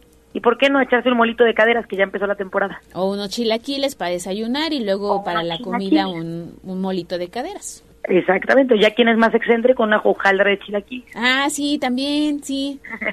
¿Las estás este, promocionando, diputada? Claro que sí. Ah, mira, pues la vamos a ir a probar y ahí te decimos qué tal. Por favor, me tienes que decir si te gusta o no y a ver qué tal. Sale. Gracias, diputada. Cuídate. Un abrazo, mi Ale. Buen fin. Tenemos mensaje rápidamente y antes de dejar los micrófonos Ernesto Romero. Nos dice, en la poderosísima franja hoy recibe a las chivas. ¿Tienen información? Sí, y hay una dinámica disponible en las redes sociales de Tribuna Deportes. También nos dicen, pero esta complacencia la vamos a hacer regresando a las noticias, a nuestro bloque habitual, porque quieren escuchar la de Perdóname, mi amor, por ser tan guapo de Rigo Tobar. El buen Rigo Tobar.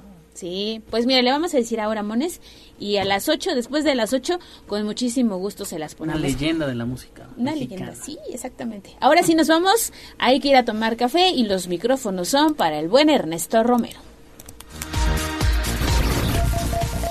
Vamos a un corte comercial y regresamos en menos de lo que canta un... Esta es la magnífica, la patrona de la radio.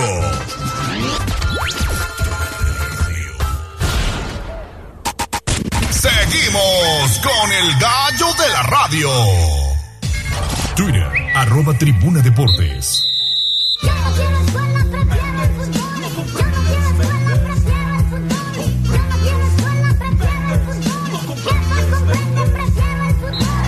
Fútbol, béisbol, box, lucha libre, automovilismo y todo el mundo del deporte con Ernesto Romero, Mario Montero y José Luis Sánchez Solá, el Chelis.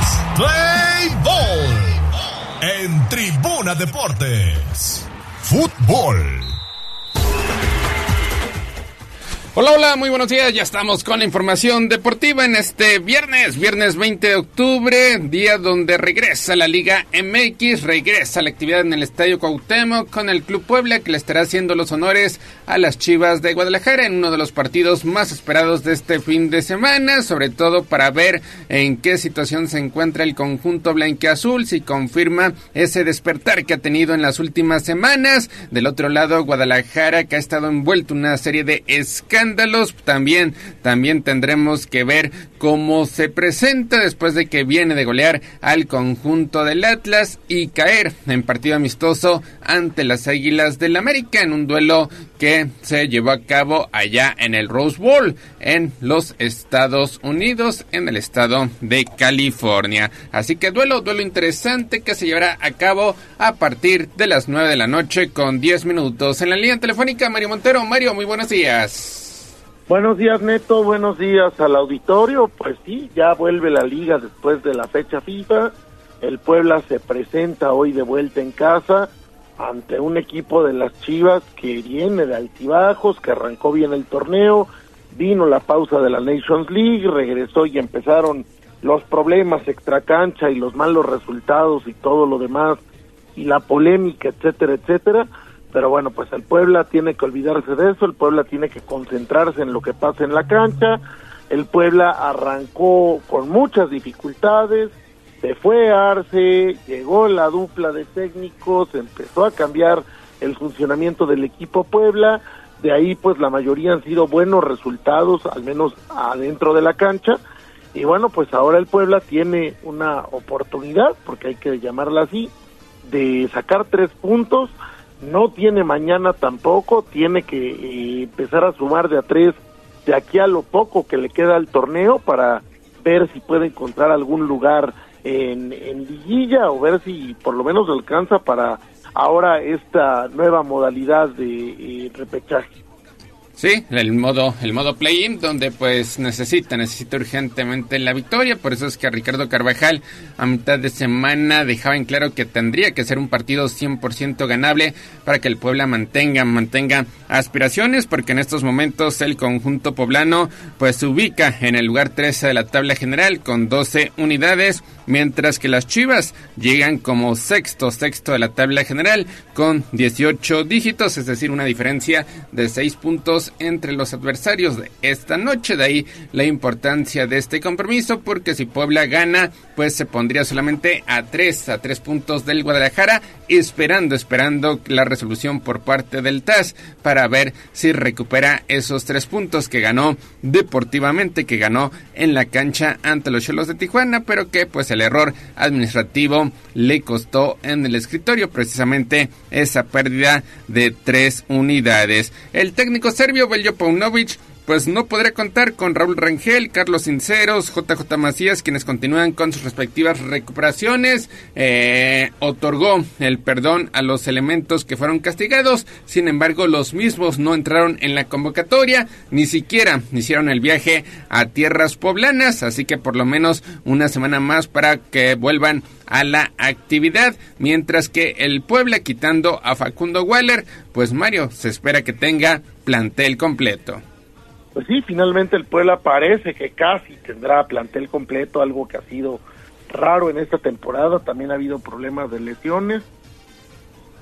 Y Chivas, pues a los que estaban castigados, por lo menos esta semana, no los han devuelto, entonces, pues el Puebla tendrá que eh, aprovechar esto, tendrá que jugar a lo que sabe, tendrá que jugar a las cosas que le salen bien, esa solidez defensiva, ese aprovechar las oportunidades que tiene y pues tratar de, sacar esos tres puntos que tanto, tanto hacen falta. Eh, es un partido que se jugará frío y en la noche, que se jugará allá a las nueve, ya que el sol se haya metido por completo y pues aprovechar, aprovechar estar en casa en el Estadio Cuauhtémoc. Yo espero una entrada mejor de lo que se ha tenido durante la temporada, que la verdad pues ha sido muy bajo porque el Puebla ha tenido buenos resultados y porque Chivas pues es un rival siempre atractivo, un rival de los grandes que siempre eh, trae mucha gente al estadio. Chivas y Puebla se han enfrentado en 52 ocasiones en la historia de los torneos cortos con un saldo de 19 triunfos rojiblancos, 21 empates y solamente 12 victorias blanquiazules mientras que tapatíos y poblanos se han visto las caras en 28 ocasiones en el Estadio Cuauhtémoc. El rebaño tiene la ventaja numérica con 9 ganados, 13 empatados y un total de 6 perdidos, aunque el último enfrentamiento entre sí, precisamente en el inmueble de la colonia Maravillas, fue victoria para el conjunto poblano por la mínima diferencia. La máxima goleada en la historia de rivalidad le favorece al rebaño, esto hablando de torneos cortos, donde los venció 4-0 en el Clausura 2002 y también 4-0 en el Clausura 2008. De hecho, hay que dejar en claro que Chivas y la Franja ya se habían visto las caras un 21 de octubre. Fue en 2004 y aquel día el Chiverío ganó por marcador de tres tantos a uno. Así que Mario, al menos en números en antecedentes, pues el saldo es favorable para el conjunto tapatío. Sí, bueno, pero estamos hablando de cosas que ya sucedieron, es cierto que hay que ver las estadísticas, pero en realidad pues en este momento yo veo al Puebla bien, yo veo al Puebla sólido, hay que ver qué tanto le afectó a la fecha FIFA a los dos equipos, siempre estos parones pues son complicados para mantener el ritmo, vamos a ver cómo regresan de este descanso y pues sobre todo que el Puebla mantenga esa motivación y que mantenga esa confianza y pues aprovechar, aprovechar la localía para sacar los tres puntos. ¿Tu pronóstico, Mario, para esta noche? Híjole, mm, para como veo a los dos equipos y para como veo las cosas, creo que un empate es lo más probable. Yes, muy buenos días en el estudio. Pronóstico para esta noche. Buenos días, Neto Mario. Me parece que el Puebla puede llevarse los tres puntos. Ojalá no sea con lo que siempre me ocurre que digo una cosa y pasa la otra, pero eh, por el buen momento que hay que hay que ser claros, o sea, el buen momento a medias, tampoco es para tirar las campanas a vuelo y decir que el Puebla va para ser campeón.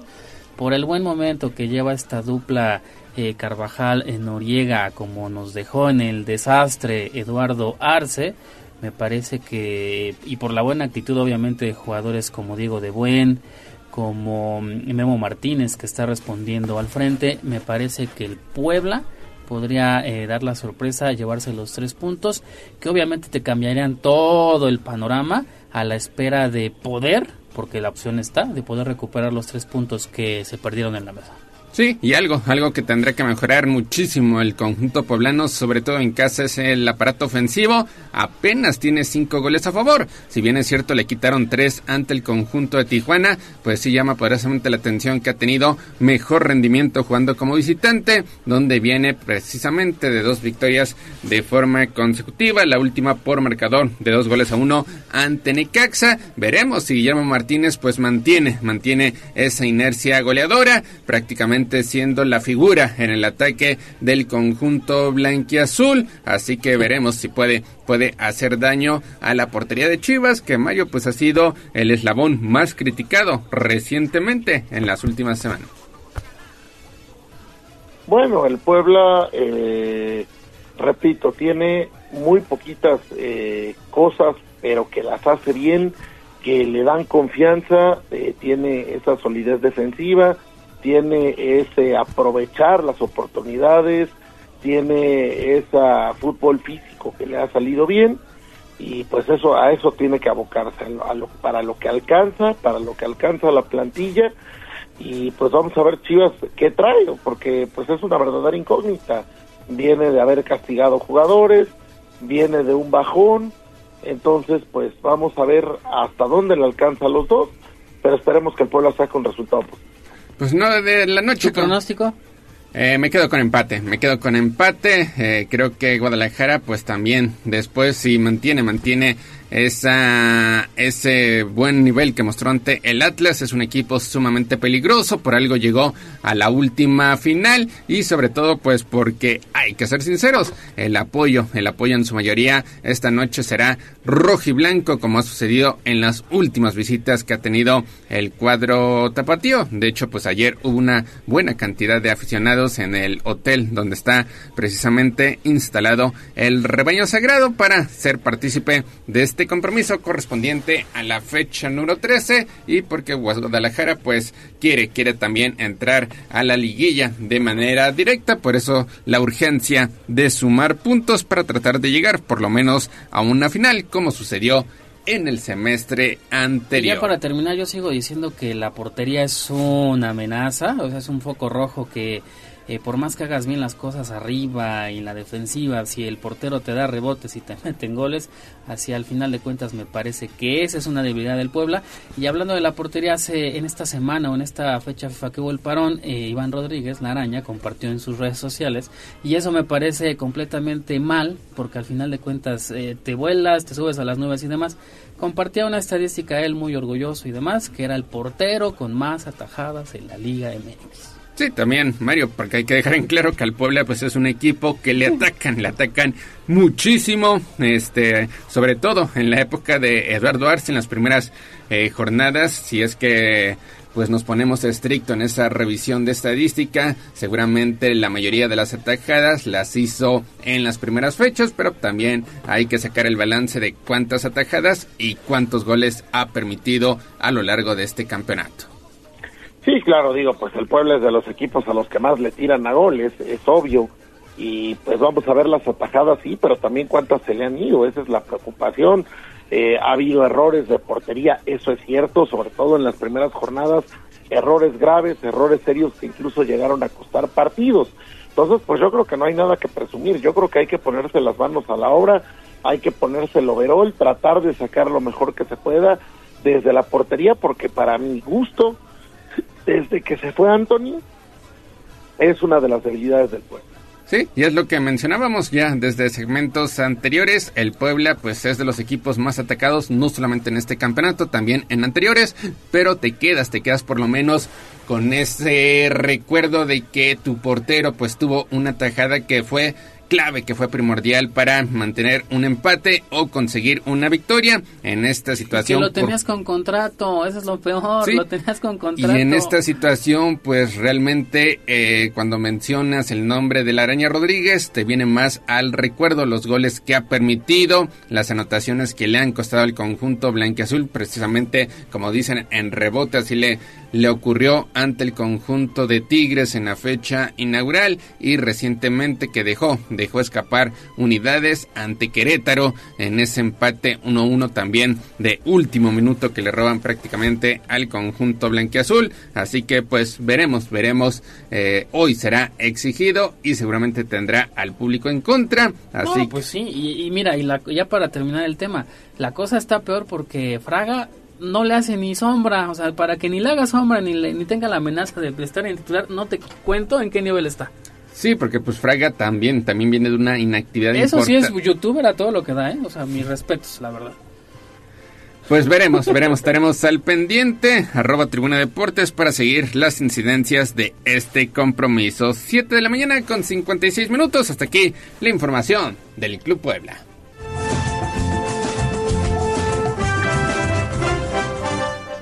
Vámonos, vámonos con el resto de la cabalística fecha número 13 que este viernes pues tendrá, tendrá varios partidos además del Puebla ante el conjunto de Chivas. Todo arrancará a las 7 de la noche allá en el Estadio Jalisco, el Atlas enfrentando al conjunto de Mazatlán, mismo horario en la frontera, Ciudad Juárez haciendo los honores al conjunto de Pachuca. Mañana sábado vendrá pues la serie de partidos más interesantes, todo comenzará en el Estadio no León ante Toluca, 5 de la tarde. Un duelo que pues espera un adelanto de liguilla, sobre todo por la forma en la que se desenvuelven ambos conjuntos. El América Mario buscará eh, alargar su racha de victorias, mantener o defender el primer sitio cuando le haga los honores al conjunto de Santos que ya dio a conocer que ha recuperado a Carlos Acevedo. Veremos si ya lo eh, coloca dentro de la convocatoria o por lo menos pues espera una semana más.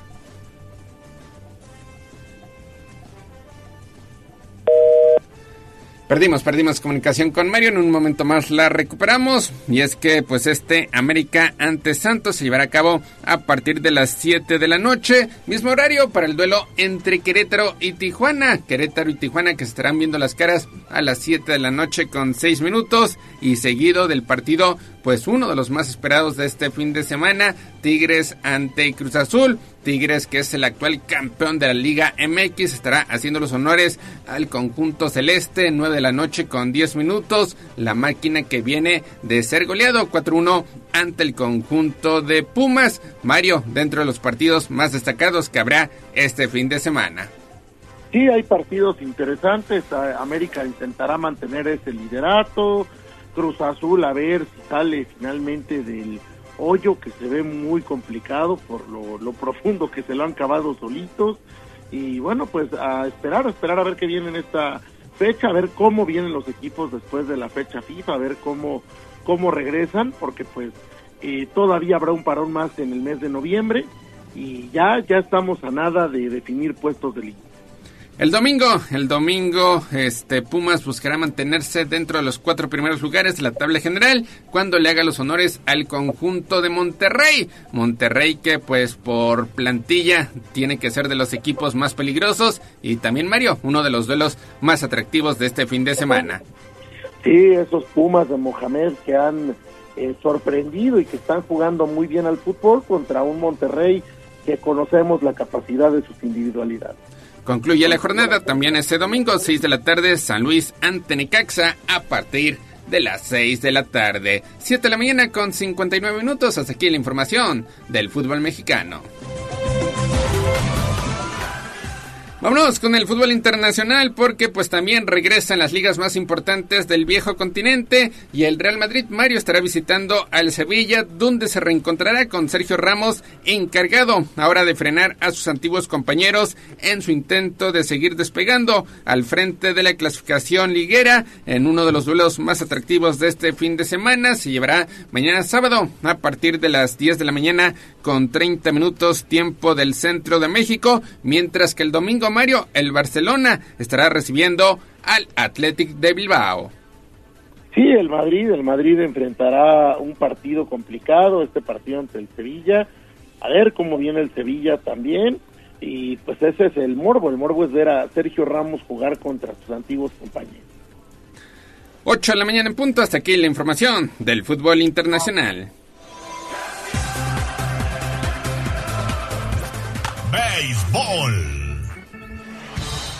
Vámonos con lo que sucedió anoche en la Ciudad de México porque un racimo de cuatro anotaciones en el séptimo rollo permitió que los Diablos Rojos del México se llevaran la victoria por pizarra de 7-4 sobre el combinado de Pericos, Algodoneros, Olmecas en el primer juego de la serie. Y es que Diablos inició ganando el encuentro, sin embargo Pericos le dio la vuelta a la pizarra en la tercera tanda con par de corredores en los senderos. Brian Gómez empató el juego con imparable al central y después apareció Rogelio Cobos para empujar la segunda carrerita con un elevado de sacrificio. La ventaja emplumada se disolvió rápidamente en la parte baja, sin embargo en el quinto episodio volvieron a tomar ventaja gracias al triple productor de Rogelio Cobos. Su batazo llevó a par de corredores al plato, sin embargo vino la reacción del conjunto escarlata que terminó dándole la voltereta al marcador. Victoria para Alex Longoria en labor de relevo, mientras que el descalabro Mario fue para Alan Olivarría y el rescate para Sasaki Sánchez. Arrancando con una derrota esta gira, vamos a ver si hoy pueden eh, levantarse, si hoy pueden ganar en el segundo de la serie. Son series cortas de eh, ida y vuelta, de, de, dos partidos nada más, entonces pues Pericos, Pericos tiene que reaccionar rápido porque la liga invernal es muy cortita. Y en grandes ligas, este, los Astros de Houston volvieron a aplastar a los Rangers de Texas. Ayer 10 carreras a 3 con cuadrangulares del cubano José Abreu, de Chase McCormick. Y así los Astros pues ya igualaron, igualaron la serie a dos triunfos por bando. Mientras que Arizona en un juego dramático con un World Cup termina ganando 2-1 a Phillies de Filadelfia para conseguir su primera victoria. Sí, ayer, ayer los Astros logra empatar la serie, una serie que se va a antojar larga, larga, y bueno, pues también, también Filadelfia se lleva un revés, entonces, pues lo que parecía que podían ser barridas no van a suceder y creo que ambas series se van a emparejar bastante. Y para rematar la información deportiva, arrancó la semana 7 de la NFL, victoria de los Jaguares de Jacksonville allá en Nueva Orleans, que tuvo, tuvo la oportunidad de darle la voltereta, pero pues fallaron en su intento prácticamente en zona roja. Sí, lamentablemente ayer a mis Santos no les alcanzó, a pesar de lograr un regreso espectacular en el último cuarto, fallan en zona roja y bueno, pues eso eh, le permite al equipo de los Jaguares tener una oportunidad más, la aprovecha y Nuevo Orleans, Nuevo Orleans liga derrotas y empieza a complicarse muchísimo el panorama. Pues 8 de la mañana con dos minutos, Mario, hasta aquí llegamos con la información deportiva.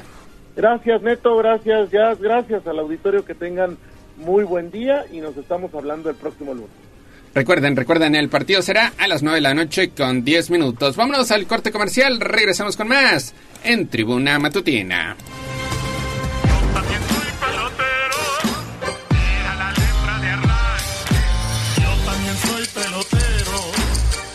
Ganó el tiempo.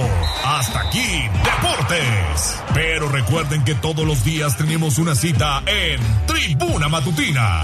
Continuamos con El Gallo y la voz de los poblanos. Somos la magnífica y estamos en Puebla, en el 95.5 FM. Atlixco de las Flores, 99.9 FM. Y en Zacatlán de las Manzanas, 88.3 FM. La magnífica, la patrona de la radio. Seguimos con el gallo de la radio. Sitio web tribunanoticias.mx. Poderoso caballero es el buen dinero. Un funcionario de la nación fue señalado por corrupción. Un hombre serio, intelectual, ahora resulta controversial. Tengo una columna, tengo dos columnas, tengo tres columnas, sí. Parecen unas torres todas las monedas que yo he guardado aquí. Bien, ahorrar es el paso más importante, pero ustedes deberían aprender más sobre el dinero. El granero.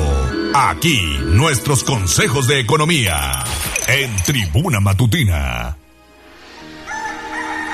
Regresamos a Tribuna Matutina y los hemos saludando con muchísimo gusto a la maestra Rosario Viveros de la UPAEP. Maestra, ¿cómo está? Muy buenos días y excelente viernes. Muy bien, ¿tú cómo te encuentras? Pues bien, el clima a veces no ayuda, hace frío, está muy nublado en la ciudad, pero como todos los viernes es un gusto, la verdad, escucharla porque tiene temas súper interesantes. Este día, Muchas gracias, Ale. consultoría estratégica que obviamente, eh, entiendo, se está este, llevando a cabo en la UPAEP.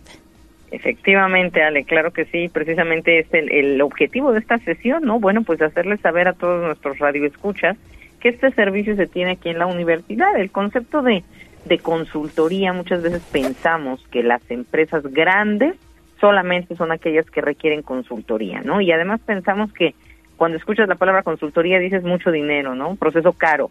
Y la realidad es que no es así. Toda empresa, independientemente del tamaño, pequeña, mediana o grande, necesita este servicio de consultoría. ¿Qué es eso? Bueno, pues unos ojitos externos, es decir, el del consultor, pues puede revisar o puede ver en tu empresa qué, qué detalles están fallando, qué detalles pueden mejorarse, qué situaciones no se están llevando a cabo de la forma correcta o bien qué situaciones podrían mejorar, ¿no? No necesariamente porque haya un problema, sino porque simplemente podría ser un proceso mejor. Eh, muchas veces decimos, ¿para qué traer a un externo, a un consultor? Bueno, pues porque justamente esos ojitos de fuera se dan cuenta de cosas que tú que estás dentro de la operación diaria de tu empresa no notas, ¿no?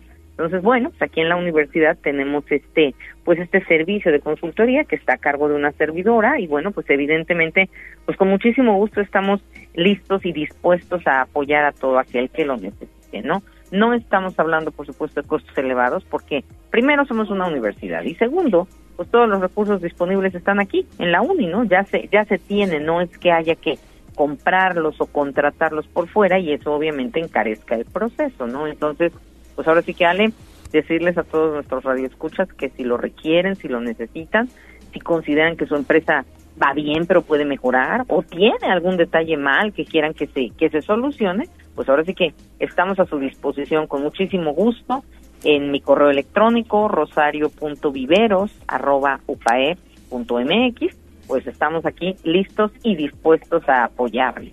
¿Cómo ves, Ale, este, este servicio para todos nuestros pues nuestro, nuestros radioescuchas, ¿no? Pequeñas, medianas y grandes empresas. No, pues está excelente, maestra, sobre todo en estos momentos. Venimos de una situación de la pandemia, ¿no? Muchos negocios cerraron. No hay que verlo como un gasto, sino como una inversión, quizá a largo plazo. Y tener ese, como bien lo decía, esa tercera opinión, ¿no? De gente experta, de gente que se actualiza. ¿Y en qué horarios los pueden atender si alguien quiere acudir de manera presencial a la universidad? ¿O tienen que llamar, agendar una cita?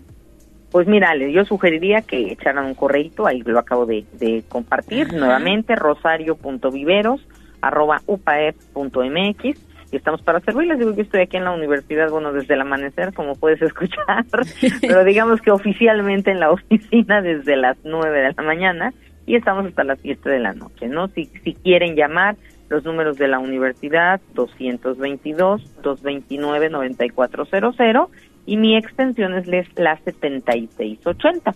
Con muchísimo gusto les atendemos, agendamos la cita, sea presencial o virtual, y pues adelante, ¿no? Que nos cuenten cuál es el, el problema o la situación que tienen. Nosotros, eh, no es que yo haga toda la consultoría, sino que está a mi cargo y evidentemente, pues eh, todos los consultores aquí dentro de la universidad, profesores, profesores investigadores, pues dependiendo de su disciplina donde tienen experiencia, pues son quien me acompaña precisamente para llevar a cabo estos diagnósticos y por tanto un plan de acción posterior, ¿no? Entonces, pues ahora sí que tenemos amplio surtido, pero eh, hay ciertos aspectos que siempre sabemos que en las empresas se requieren, ¿no? Un tema de mercadotecnia, un tema de ventas, un tema de modelo de negocios, muchas veces alguna situación de automatización o actualización de sistemas. Entonces, bueno, pues con muchísimo gusto estamos aquí para atenderles, Ale.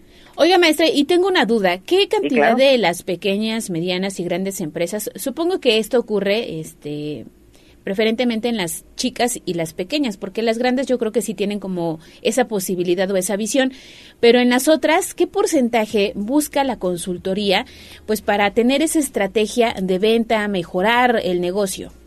Pues mira, Ale, desgraciadamente en México no es una cultura que se tenga muy arraigada, ¿no? Pensamos, y no me dejarás mentir porque seguramente lo has escuchado, que todo el mundo dice, ¿no? Mi empresa fun- funciona perfectamente y por qué alguien de fuera me va a decir cómo mejorarla, ¿no? Sí. Y, des- y desgraciadamente pensamos también que es caro. Entonces la realidad es que por eso no nos acercamos.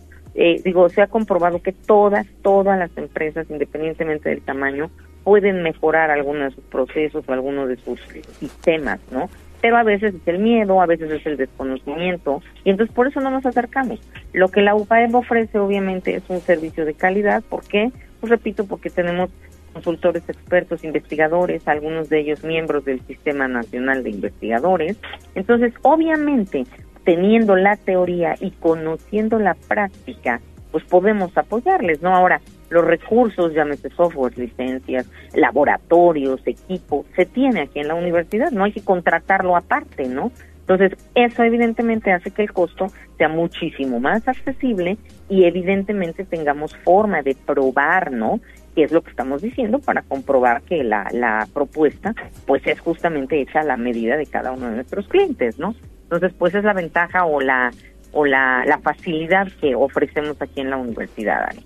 Excelente. ¿Nos puede repetir el correo maestra para que la gente que se está conectando en estos momentos, bueno, tenga ahí los datos disponibles y se pueda acercar con ustedes? Claro que sí, Ale, con mucho gusto, todo con minúsculas, rosario.viveros, con B chiquita las dos, arroba upaed.mx.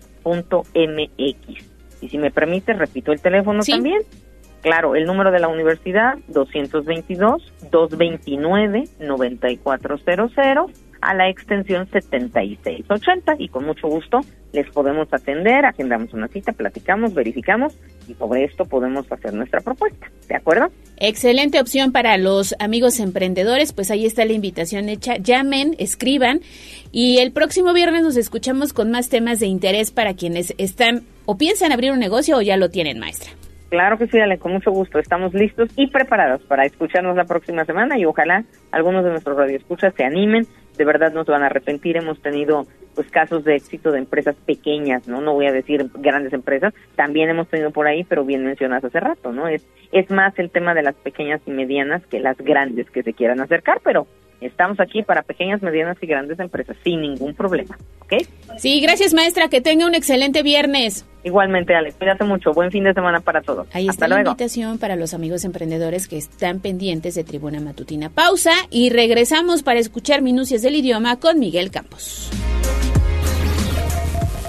Vamos a un corte comercial y regresamos en menos de lo que canta un gallo. Esta es la magnífica, la patrona de la radio.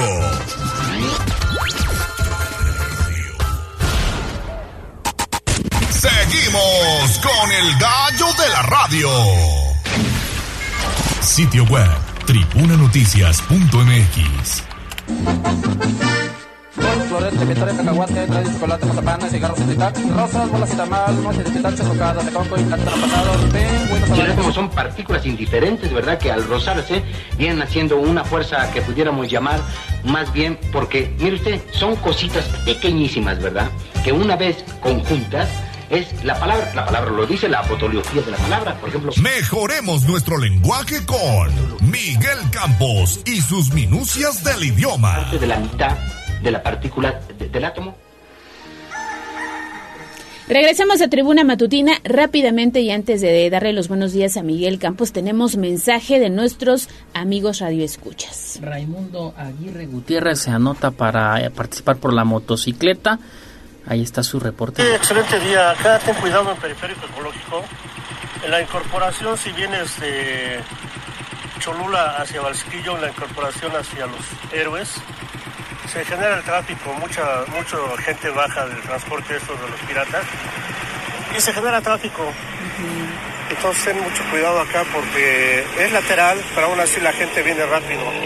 Ahí está su reporto, Raimundo Aguirre Gutiérrez, estás anotado. Exactamente. También tenemos otro mensaje, este nos llega por mensaje de texto 4897, reporto luminarias descompuestas en Boulevard Norte, entre la 24 Poniente y 26 Poniente. Llevamos varios días así, nos pueden ayudar a reportar con muchísimo gusto, lo pasamos al Ayuntamiento de Puebla, le damos seguimiento porque ya sabe que somos escenas entre ustedes y la autoridad. Ahora sí te saludo con mucho gusto, Miguel, ¿cómo estás? Muy buenos días. ¿Qué tal, Ale? Muy buenos días, igualmente un placer.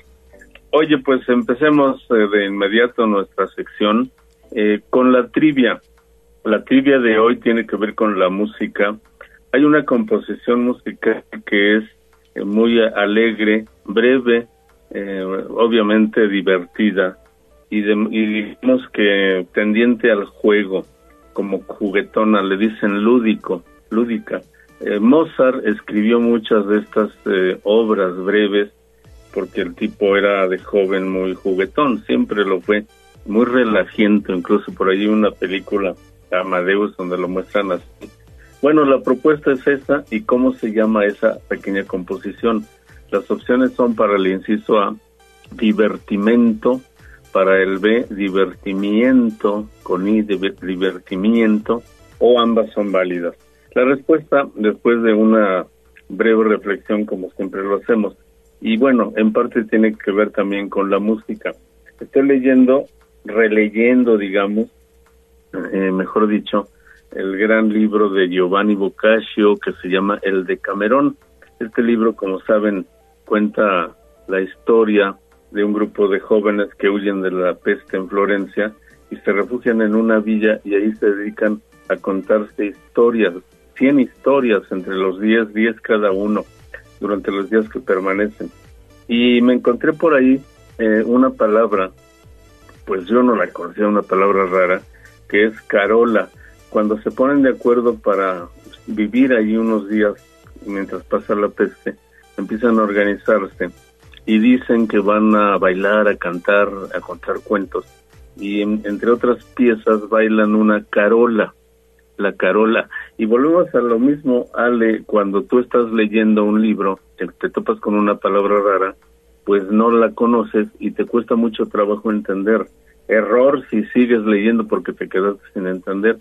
Hay que ir al diccionario y descubrí que la carola es una pieza musical bailable de la Edad Media, de por ahí del siglo XIII, y la hemos visto en muchas películas donde se forma un círculo y bailan las, eh, las personas alrededor del círculo como que se balancean y de repente dan un aplauso, un solo golpe de con las palmas, ¿no? Y siguen bailando ahí al ritmo de la música. Música muy elemental de la Edad Media, pero esa es una carola. Cuando tú sigues leyendo la obra, vuelves a ver la, la palabra y ya la entiendes. Esa es la magia de leer, cosa que siempre recomendamos. También se aprenden muchas cosas leyendo. Les recuerdo porque esta palabra se maneja mucho en, los ayuntamientos. Cuando mejoran un edificio, de repente confunden la palabra remodelar con remozar, o los parques públicos, o incluso las calles, ¿no? Como ahorita en la 16 de septiembre, donde están haciendo obras. ¿Qué están haciendo? ¿Remodelar o remozar? Bueno, la diferencia es grande. Remozar significa dejarlo tal cual estaba, pero hacerlo más joven, digamos, renovarlo, pero tal como estaba y remodelar es cambiar el modelo. Creo que es lo que están haciendo en realidad porque están cambiando la fisonomía de la calle, así que ya no deben hablar de remozar la calle, sino de remodelarla. Así que esto también es importante para el manejo de las palabras. Vamos, eh, estimado con la respuesta a la trivia musical hoy.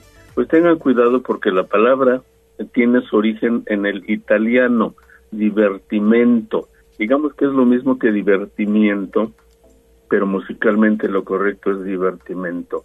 Curioso que la palabra divertimento también se refiere al acto de divertirse, pero no al revés, divertimiento no significa esa pieza musical. Así que felicidades a quienes acertaron y pues los invito a leer, a leer mucho, precisamente a que lean por ahora nuestra revista Sibarita, El placer de la cultura, que está en línea con el tema magnífico de la inteligencia artificial. Ale. Les recuerdo, el, el sitio es ibarita-medio gmail.com. Y les recuerdo también mi red social X, como se dice ahora, Miguel Campos R15, para que estemos en comunicación.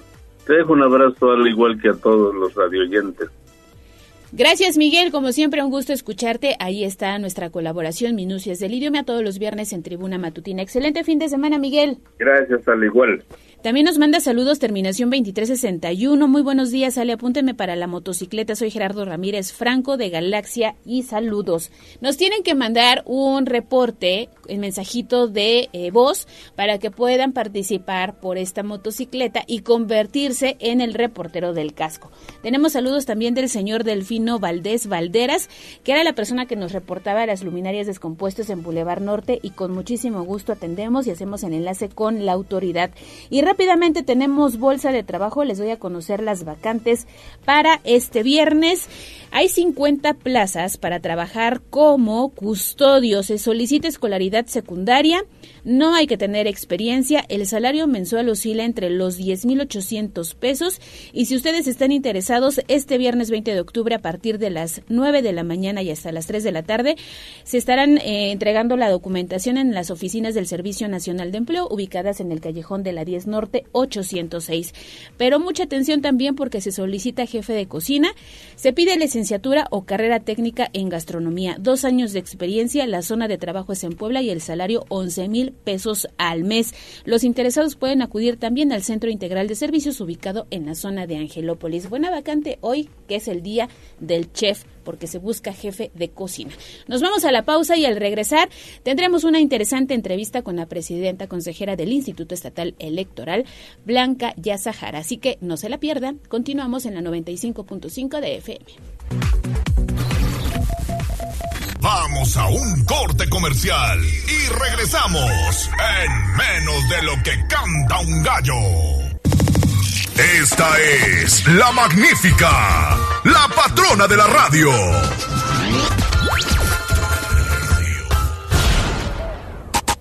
Seguimos con el gallo de la radio. Instagram, Tribuna Noticias. Y esta va todas aquellas que son como una chica que yo conozco. El Corral. La entrevista sin tapujos. En Tribuna Matutina. Regresamos y lo hacemos con una invitada de lujo. Me da mucho gusto saludar aquí en, la, en el estudio a Blanca Cruz García, presidenta consejera del Instituto Estatal Electoral. Muy buenos días. Buenos días, Ale. Muchísimas gracias y muy buenos días a tu auditorio. Pues hoy con interesantes noticias. Vienen con una convocatoria para que los ciudadanos podamos participar. ¿De qué se trata? Sí, muchísimas gracias. Pues mira, tenemos abierta una convocatoria para que las ciudadanas y los ciudadanos integren los 26 consejos distritales que tendremos funcionando en el proceso electoral. Estos consejos distritales se van a instalar entre el 16 y el 17 de diciembre donde se instalan en la cabecera de cada distrito, en cada uno de los 26 distritos que tenemos, y recordarás que ese corte obedece a que tenemos 26 eh, diputadas o diputados que pueden ser electos. Entonces, en cada distrito necesitamos un consejo distrital que sea quien toma esas decisiones y algo muy importante, que sea quien haga el cómputo de esa elección de diputados locales. Ahí está la relevancia. ¿Por qué es importante que la, ciudad, perdón, la ciudadanía participe con nosotros? Porque serán ellos quienes estén conduciendo las actividades del proceso y aquí nuevamente vemos que la pieza clave es la ciudadanía en la organización de las elecciones. Importante participar y sumarnos en un proceso electoral histórico, ¿no? Porque en el caso de Puebla vamos por cambio de gubernatura, presidencia municipal, bueno, 217 presidencias municipales y las diputaciones locales. Así es, en 2024 el estado de Puebla va a ser a nivel nacional el que más cargos de elección popular renueve. 2.284 cargos van a estar en juego. Ese día, 2 de junio de 2024, se va a tomar esa decisión en las urnas por las y los ciudadanos. Y comentarte entonces que esta convocatoria tiene una remuneración, es decir, que es un cargo que estarían o que podrían ocupar las ciudadanas y los ciudadanos que se interesen. Pueden ser consejeras o consejeros electorales, secretarias o secretarios de ese distrito, o bien presidir el propio consejo distrital. Y esto llevará una remuneración económica que va desde los 8.783 pesos hasta los 7.000 pesos. Entonces también también es una buena oportunidad si alguien quiere participar en la organización de las elecciones y además está buscando un ingreso económico. ¿Y dónde pueden consultar los detalles de la convocatoria? Claro, en nuestra página web www.iepuebla.org.mx, ahí van a encontrar toda la convocatoria, los requisitos, los detalles y también ahí se van a poder registrar. Nuestro registro es totalmente en línea Mm. para que sea también más accesible a los ciudadanos y si alguien necesita algún tipo de asesoría o apoyo puede acudir con nosotros a nuestras instalaciones y también con gusto le asesoraremos. ¿Y cuál es la fecha límite? 28 de octubre. Por eso estamos muy ya muy insistentes Sí, queriendo difundir. apúrenle. Apúrenle, ¿verdad? Porque ya es 20, el 28 de octubre se cierra, pero todavía tienen ocho días para poder hacerlo. Presidenta, y ya que hablamos del proceso electoral, vienen retos importantes por delante, la polarización, la ola de violencia que en el caso de Puebla, bueno, podríamos decir no estamos como en otras partes del país. ¿Cuáles son eh, esos esos retos que ustedes ven ya de cara al inicio del proceso electoral en el mes de noviembre?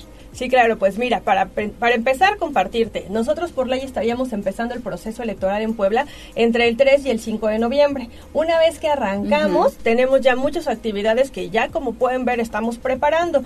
Una de ellas precisamente es esta instalación de consejos distritales, pero pues también una vez que el proceso ya esté en marcha, como bien dices, ¿no? El eh, ambiente se va a volver pues más dinámico, más intenso, estaremos muy pendientes de que las reglas sean claras, de que la cancha sea pareja y que pues todos los actores y este, pues que quieran contender, ¿no? Estén ceñidos en el marco normativo que nos rige. Creo que ese es uno de los principales retos. También otro reto que vemos eh, muy de frente es eh, que la ciudadanía participe con nosotros, ¿no? No solo en esta figura, vamos a tener muchas otras oportunidades de que participen como observadores electorales, como funcionarios y funcionarios de casilla, pero también como supervisores y capacitadores asistentes electorales. Entonces, realmente podemos adueñarnos como ciudadanas y ciudadanos de la organización de las elecciones si nosotros participamos de manera activa con las autoridades electorales. ¿Nos recuerda cuál es el presupuesto que tienen para afrontar este proceso electoral? Claro, con gusto. Mira, en la cifra que tenemos para este presupuesto del 2024, Ujú. que todavía es un anteproyecto porque tiene que pasar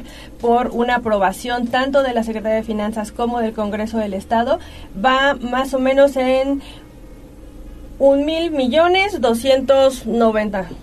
Por ahí va. O sea, te lo voy aproximando, cifra. traigo la cifra exacta, pero esta realmente todavía está en estudio De la instancia correspondiente, que en este momento es la Secretaría de Finanzas, para que posteriormente pase al Congreso del Estado. Cuando se apruebe a fin de año nuestro eh, presupuesto, pues conoceremos la cifra. Importante sí decirle a la ciudadanía que eh, lo que hemos estado haciendo en este presupuesto, en este ejercicio presupuestal, es cuidando eh, precisamente que tengamos la calidad en la organización de las elecciones, pero también que tengamos un gasto eficiente, racional y austero. Que también es algo con lo que esta autoridad está comprometida. Aquí ya tengo la cifra exacta para que eh, nos la podamos quedar. La cantidad que tenemos es un mil 280 millones 243 mil pesos. Entonces, esta eh, cantidad también es importante que precisemos que ahí en esta cantidad también está incluida la prerrogativa de los partidos políticos que eh, tienen un- una bolsa importante, ¿no? Digamos para este atender sus actividades ordinarias y de proceso, el gasto operativo como eh, digamos mm, insumo mínimo para que pueda funcionar el Instituto Electoral del Estado y el gasto que corresponde al proceso electoral, donde está cargado, por ejemplo, el funcionamiento de estos consejos distritales, donde está cargado el funcionamiento de los 217 consejos municipales que tendremos, la plantilla de personal que tenemos que tener de reforzamiento, pero también de cabeza y de supervisores, arrendamiento de inmuebles para que estos propios consejos puedan estar funcionando, documentación electoral. Es mucho trabajo. electoral. Así es, yo sé que la cifra parece grande, pero si empezamos a platicar de qué va, vamos a ver rubros pues importantes y trascendentes para que ese día, todo esté encaminado para que ese día de la jornada, 2 de junio, nosotros como ciudadanas y ciudadanos poblanos podamos tener nuestras boletas en las manos y ejercer nuestro derecho al voto, tomar esa decisión de manera informada y votar por quien mejor nos parezca como opción. Y el día de ayer un tema que acaparó los medios principalmente nacionales fue esta determinación que se llevó a cabo en el INE, la famosa paridad de género. ¿Cuál es su opinión? No quiero que se vaya sin conocer, precisamente este, queremos conocer la opinión del Instituto Estatal Electoral de la cara de este organismo. Claro, con gusto. Pues hemos estado justamente muy pendientes de la sesión del Consejo General del INE porque ha sido un tema eh, que se ha debatido, incluso ya ha pasado por el filtro de las Comisiones Unidas, donde ya tienen el primer, digamos, saque, donde dijeron sí, eh, aprobamos eh, la regla de que sean cinco mujeres contra cuatro hombres en esta definición de las nueve eh, gubernaturas que tendremos en 2024 y que ahora, bueno, es el turno de que pase por decisión de Consejo General. Lo que vimos ayer precisamente fue que no estaban de acuerdo todas y todos en los términos del acuerdo y lo que pasó, pues finalmente es que se vota y se desecha, pero esto dará pie a que se vuelva a subir este acuerdo, que se replantee el cómo está formulado, de tal forma que se pueda volver a discutir y que en breve seguramente estarán convocando a una nueva sesión y podremos conocer la definición del Instituto Nacional Electoral. Si a mí me preguntas mi opinión respecto de la paridad, creo que sigue siendo deseable, ¿no? Que estas buenas eh, reglas técnico-jurídicas estén sobre la mesa, sean aprobadas, porque nos ayuda a nosotros como mujeres, pues a seguir teniendo escaños importantes en eh, lugares de toma de decisiones, ¿no? Como lo he dicho en ocasiones pasadas, eh, las mujeres tenemos un lugar en la vida pública y política de nuestro estado, de nuestra comunidad, de nuestro país y por supuesto que nuestro lugar también va a estar en esos puestos de toma de decisiones. Entonces me parece que es deseable, ¿no? Que estas reglas sigan funcionando de esta manera y que sigan buscando, pues, abrir brecha cada vez, ¿no?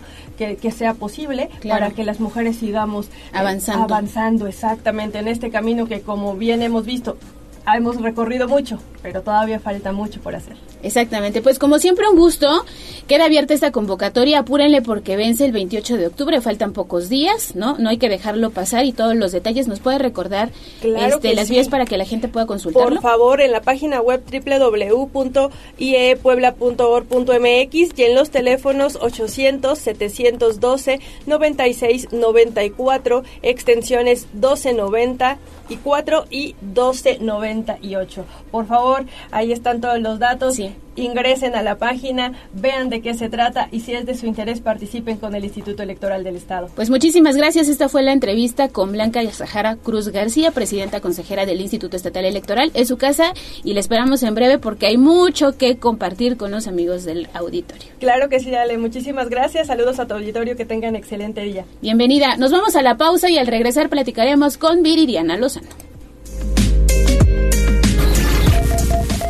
Vamos a un corte comercial y regresamos en menos de lo que canta un gallo. Esta es la magnífica, la patrona de la radio.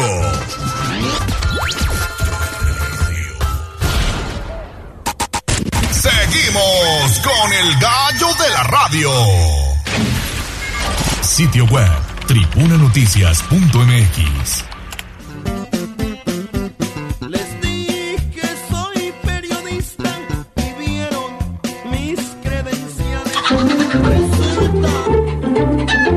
Profundicemos en el tema. Hablemos con el gallinero. En Tribuna Matutina. Casa de lujo este viernes y como todos los viernes porque toca colaboración. Viri, ¿cómo estás? Muy buenos Muy días. bien, Ale. Pues aquí ya comiéndonos las uñas de todo lo que está pasando. La verdad son muchas cosas. Queremos certeza. Nos choca la incertidumbre, partidos políticos, por favor, ya. Decídanse. Exactamente, y a eso hay que sumarle lo que pasó ayer a nivel nacional. La paridad de género parece que no se va a lograr es. para este proceso electoral, aunque todavía falta, falta. Todavía falta, bueno, a ver, ya les habíamos contado, el Instituto Nacional Electoral del Estado estaba impulsando o está impulsando un acuerdo para eh, lograr la paridad de género a favor, por supuesto, de las mujeres para el proceso electoral del 2024. En el 24 se van a, eh, digamos, renovar nueve gubernaturas, entre ellas la del Estado de Puebla. Así que el Instituto Nacional Electoral buscaba un acuerdo para que cinco candidaturas fueran para mujeres sin importar el partido político. Esto implica a todos los partidos políticos que participen. Y cuatro para hombres. Lamentablemente ayer unos dicen que fue una confusión y otros dicen que fue una chicanada que se hizo el propósito. A la hora del vo- de votar el dictamen se hicieron bolas y lo acabaron votando en contra. Porque había partidos, bueno, había consejeros y partidos políticos que querían votar algunos de los artículos en lo particular, pero primero lo tenían que votar en lo general. Es un poco complicado de explicar. El caso es que en los hechos, pues se acabó desechando este dictamen y no salió ayer la paridad de género. La consejera presidenta del Instituto Nacional Electoral convocó o dijo que hay que convocar a una reunión eh, lo más rápido posible. Eh, será seguramente en las próximas horas, tal vez el lunes, hay que esperar a ver cuándo sale la convocatoria para que se vuelva a poner a consideración el dictamen. Pero mientras tanto, la primera, el primer intento fue fallido y ahora hay otra, otro tema. En cuanto salga o no salga el dictamen, si es que se les quieren obligar a los partidos políticos a postular cinco mujeres y cuatro hombres, pues lo más seguro es que al menos Morena impugne, y ya lo ha dicho así el dirigente nacional Mario Delgado, ante el Tribunal Electoral del Poder Judicial de la Federación e intenten tirar este acuerdo. ¿Qué dicen los partidos?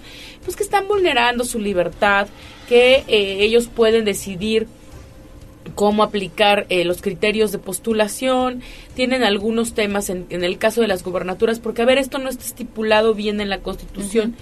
Eh, sí existe la paridad de género y todo, pero esto sería un, un, un criterio que dicen, eh, pues eh, iría más allá de lo que está estipulado en la Constitución. Lo que quiere, por ejemplo, al menos Morena, que es lo que ya ellos han externado, incluso así están sus convocatorias, o así se prevé que salga la, el acuerdo el próximo 30 de octubre, es que sean cinco hombres y cuatro mujeres. Y bueno, pues se pierde esta oportunidad, Ale, yo creo que esta confusión, pues ya quién sabe si salga. Es que están ¿no? sobre tiempo, ¿no? Además ya Morena, en el caso de Puebla, tiene hasta el 30 para definir a su candidato, bueno, el representante de la famosa 4T. Ajá. Entonces, bueno, pues avisora difícil, ¿no? Lo que pasa hoy a nivel nacional, sobre todo cuando ya había un y muchas hoy aspirantes decían, no, pues esto sin duda significa un gran paso para nosotras. Sí, sí, sí.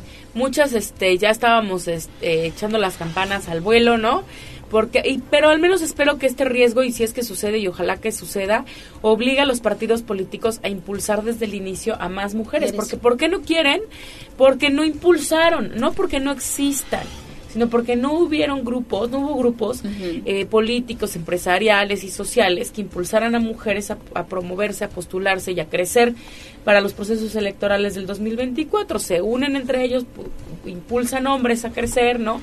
Y eh, solamente si los obligan, Es este, como- es como eh, habrá más oportunidades para mujeres. Digo, como dices, al como dijiste en la presentación, Ale, pues todavía no está nada dicho.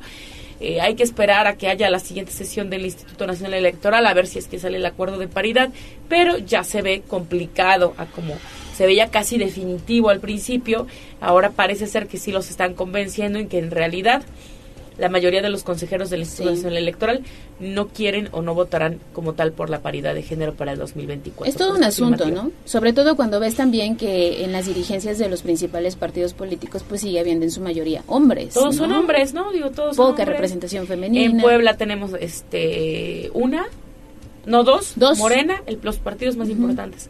Este Morena y Bueno, el PAN, pero bueno, a nivel y Fuerza nacional. por México, Fuerza por decir. México también tienes razón. A nivel nacional, pues Fuerza por México está. Todavía falta mucho por avanzar en el tema eh, de las mujeres. Si no estoy mal, Ale, creo que son solo 11 gobernadoras de 32 entidades federativas, ¿no? Sí. Este, entonces, bueno, ese es, ese es el criterio que está diciendo el Instituto Nacional Electoral, que ellos hacen un análisis sobre la realidad actual del país, cuántas son gobernadoras, cuántas son presidentes, municipa- mm, presidentes municipales. Todavía falta mucho, mucho por avanzar en estos eh, términos de paridad, pero bueno, vamos a estar muy pendientes de lo que suceda con el Instituto Nacional Electoral las próximas horas para poder informarles eh, cómo avanza o si no avanza lamentablemente este acuerdo para la afirmativa de paridad de género. Pues estaremos pendientes en ambas manos. Sí, ¿no? ¿Dónde te léanme en leemos? ambasmanos.mx. Eh, síganme en mis redes sociales eh, como arroba virilos con Z en Twitter y ambas-manos en Twitter también para que estemos informados sobre todo lo que está sucediendo en este proceso electoral porque ya los próximos días están cañones. Son Sí. muchas definiciones ya vienen. Ahora sí, por fin. Ya, dejaremos de comernos las uñas. Muchísimas gracias, Viri. Gracias a ustedes por invitarme. Nos escuchamos el próximo viernes. Nos escuchamos Ahora el sí ya con el viernes, team gracias. completo. Te extrañamos, Sí. Leo, pero pues nos abandonó. Nos abandonó Le, decía Leo. a Viri que le hizo daño el mole de caderas. ¿Quién como él que pasa. puede faltar por un dolor de estómago? Exactamente. Hombres. Gracias, Viri. Gracias a usted. Vamos a los espectáculos. Instagram, Tribuna Noticias. Se pase chismosa, de chismosa, de chismosa. Si no sabe chisme, se inventa otra cosa, otra cosa, otra cosa. Tengo una vecina que se pase chismosa, de chismosa, de chismosa. Y entonces que agarra y que me dice... ¿Qué te dijo? Escuchemos el chismecito del día con Pedro Jiménez en Tribuna Matutina. Que saber es el noticiero del barrio. Las señoras esquina saben más que cualquier telediario. Pedro Jiménez, ¿qué tenemos para cerrar Hola. este viernes? Ay, pues ya es viernesito, fin de semana se aproxima, ya empiezan los Halloween, entonces si van a salir, todo con precaución. Nada, con, exceso. Sí. Es correcto. Pues nada, eh, precisamente el de ayer estábamos platicando de que eh, Daniel Bisoño estaba muy delicado de salud, etcétera. Pues que en el pastel. Ajá. Pues ya salió a decir que no, que realmente sí lo sometieron a una cirugía, pero fue di- directamente porque en las revisiones anteriores respecto a lo que le pasó en junio, donde sí estuvo hospitalizado, los doctores le recomendaron retirarse la vesícula. Entonces fue precisamente esta operación lo que le hicieron. Y bueno, pues para recuperarse se tomó unas vacaciones. Por ello es que también no está, ha estado ausente del programa y no ha estado en las obras de Lagunilla Mi Barrio. Entonces, eh, pues ya habíamos comentado ayer que este Pepe, Maga- Pepe Magaña era quien lo, lo sustituía. Entonces, pues posiblemente aquí en las funciones de Puebla. Aún no se confirma si va a, a venir Pepe o si sí las van a, a Suspender. Eso es lo que no han Dicho. aclarado de decir. Pero bueno, él ya salió a decir un comunicado que pues no le inventen cosas y pues es como irónico, ¿no? Pues porque a veces también él como que Aprovechaba suelta. su espacio para... Exactamente, decir. entonces así se siente. Exactamente, y pues ya dijo que no, que todo estaba bien, que decidió tomarse unas vacaciones, no dijo por cuánto tiempo, entonces la única entrevista que dio pues fue directamente con Patty. pues, En Ventaneando. es correcto, Sí. ¿no? Hasta lo escribió en. X. Ajá. La única donde voy a dar declaraciones va a ser competitiva. Ajá, Ah, pues, ajá, por favor. Sí, sí, sí. ¿Qué? te ¿Te pagaron Órale, exclusiva sí. o qué? y pues ya fuera de ahí, este, pues con la novedad de que Maluma va a ser papá. ¿Cómo crees? Así Maluma es. Baby. Por primera vez va a tener a su Maluma Baby. va a ser una niña que ya reveló que se va a llamar París. Bueno, París, así le dijo. Bueno, así lo puso él en, en Instagram, París. Y esto lo hizo en la noche de anoche, precisamente en un concierto ahí en Washington. En el que pues en medio de, de- de su presentación este le pidió a su público que pues guardaran silencio, que porque iban a ser parte de un, eh, un comunicado muy importante de algo no antes visto, la presentación de su nuevo video. Y pues ya en este video de, de la canción que se llama Procura, se ve pues obviamente un poco de cómo vive la pareja, ¿no? Su pareja actual es la modelo Susana Gómez. Susana Gómez, entonces... sí, ¿no? Me quedé con esta chica que salió en uno de sus este, ¿Videos? videos. Ajá, pero sí, no. Perdóname, Maluma, no. No. Sí, pues es Pero que también felicidades. sí, es correcto. Y ya en el video se ve un poco cómo, cómo ha vivido su relación la pareja, cómo salen de, de fiesta, de compra su casa y al final pues ya muestran la revelación de sexo y es donde, ah, pues va a ser niña y pues obviamente todo el público este entusiasmadísimo, los gritos a todo lo que daban y pues él agradeció mucho a su público y principalmente él, él comentó en ese momento, hoy es uno de los momentos más especiales de mi vida y lo quiero transmitir en vivo porque aquí en nuestro show de Washington ustedes han estado desde el principio y merecen saberlo también. En ese momento se sentó, pasó una pantalla y empezó a pasar el video y ya al final de la noticia. ¿Cuántos años tiene Maluma? Maluma de tener como 28. No, no es cierto. No sé, yo no sé, pero pues me surgió la duda, ¿verdad? Pues sí, yo creo Ahorita que sí. vamos a ir a ver. Alcanzó la fama en su país natal, Colombia, en el 2011. más o 29 menos. años. Sí, ya. 29 años, sí. sí y ya está hemos visto su cambio, hemos visto su evolución. Sí. ¿Cuál es tu look favorito de él? El de ahora. ¿El de ahorita con Sí, el cabello largo sí, otra vez? sí, sí. Yo siento que el rapado le va muy bien. Sí. Rapado y con barba. Ajá. Yo siento. Tiene, tiene lo suyito, hay que Sí. decirlo, ¿no? Sí, sí, sí. Entonces, Polémico, pues, polémico ajá, también por algunas declaraciones y presentaciones y sabes, pero Pero pues se le desea lo mejor, digo, en esta nueva etapa. Yo creo que es la, es el, va a ser el año de, de los bebés.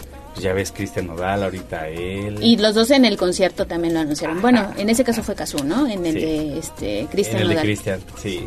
Pero pues a ver qué sale. Y ya nada más para terminar, pues debido a la huelga de actores que se está viviendo actualmente, pues para todos los este, eh, que integran el, el, comité de actores, precisamente, pueden celebrar Halloween, pero llegaron a un acuerdo que no se pueden disfrazar de personajes pues de grandes franquicias, ¿no? Por ejemplo, este de Freddy Krueger, este de Jason, o sea, personajes que han sido emblemáticos. Es lo que siempre está de moda. Exactamente, entonces sí los ponen a, a, a, como a correr porque pues si hay quienes son muy fanáticos de las fiestas, me incluyo, entonces sí como no poder disfrazarse de pues algunos personajes por lo mismo para no crear esta publicidad, sí es como un, un, pues un golpe duro, ¿no? A este tema de, de las fiestas. Pues fomentan tu creatividad, hay que sacar ese lado creativo. Pues sí, también de ahora ya no van a ser personajes de terror, van a ser, no sé, las chicas superpoderosas, algo así.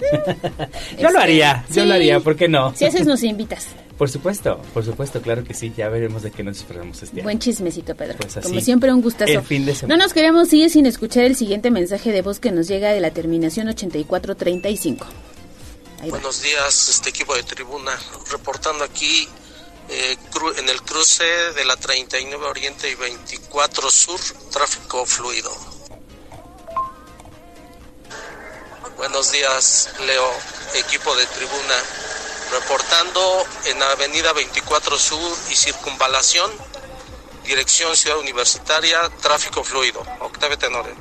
Ahí está anotado, señor Octavio, para participar por esta motocicleta y convertirse en el reportero del casco. Con esto nos despedimos. Muchas gracias a todo el equipo, a quienes están aquí, Aura, Abraham, Jazz y por supuesto a Pedro Jiménez y a todos los que nos acompañaron a lo largo de estas tres horas en redes sociales. Disfruten el fin de semana y aquí nos vemos el próximo lunes en punto de las 6 de la mañana. Adiós. Adiós. Aquí terminamos Tribuna Matutina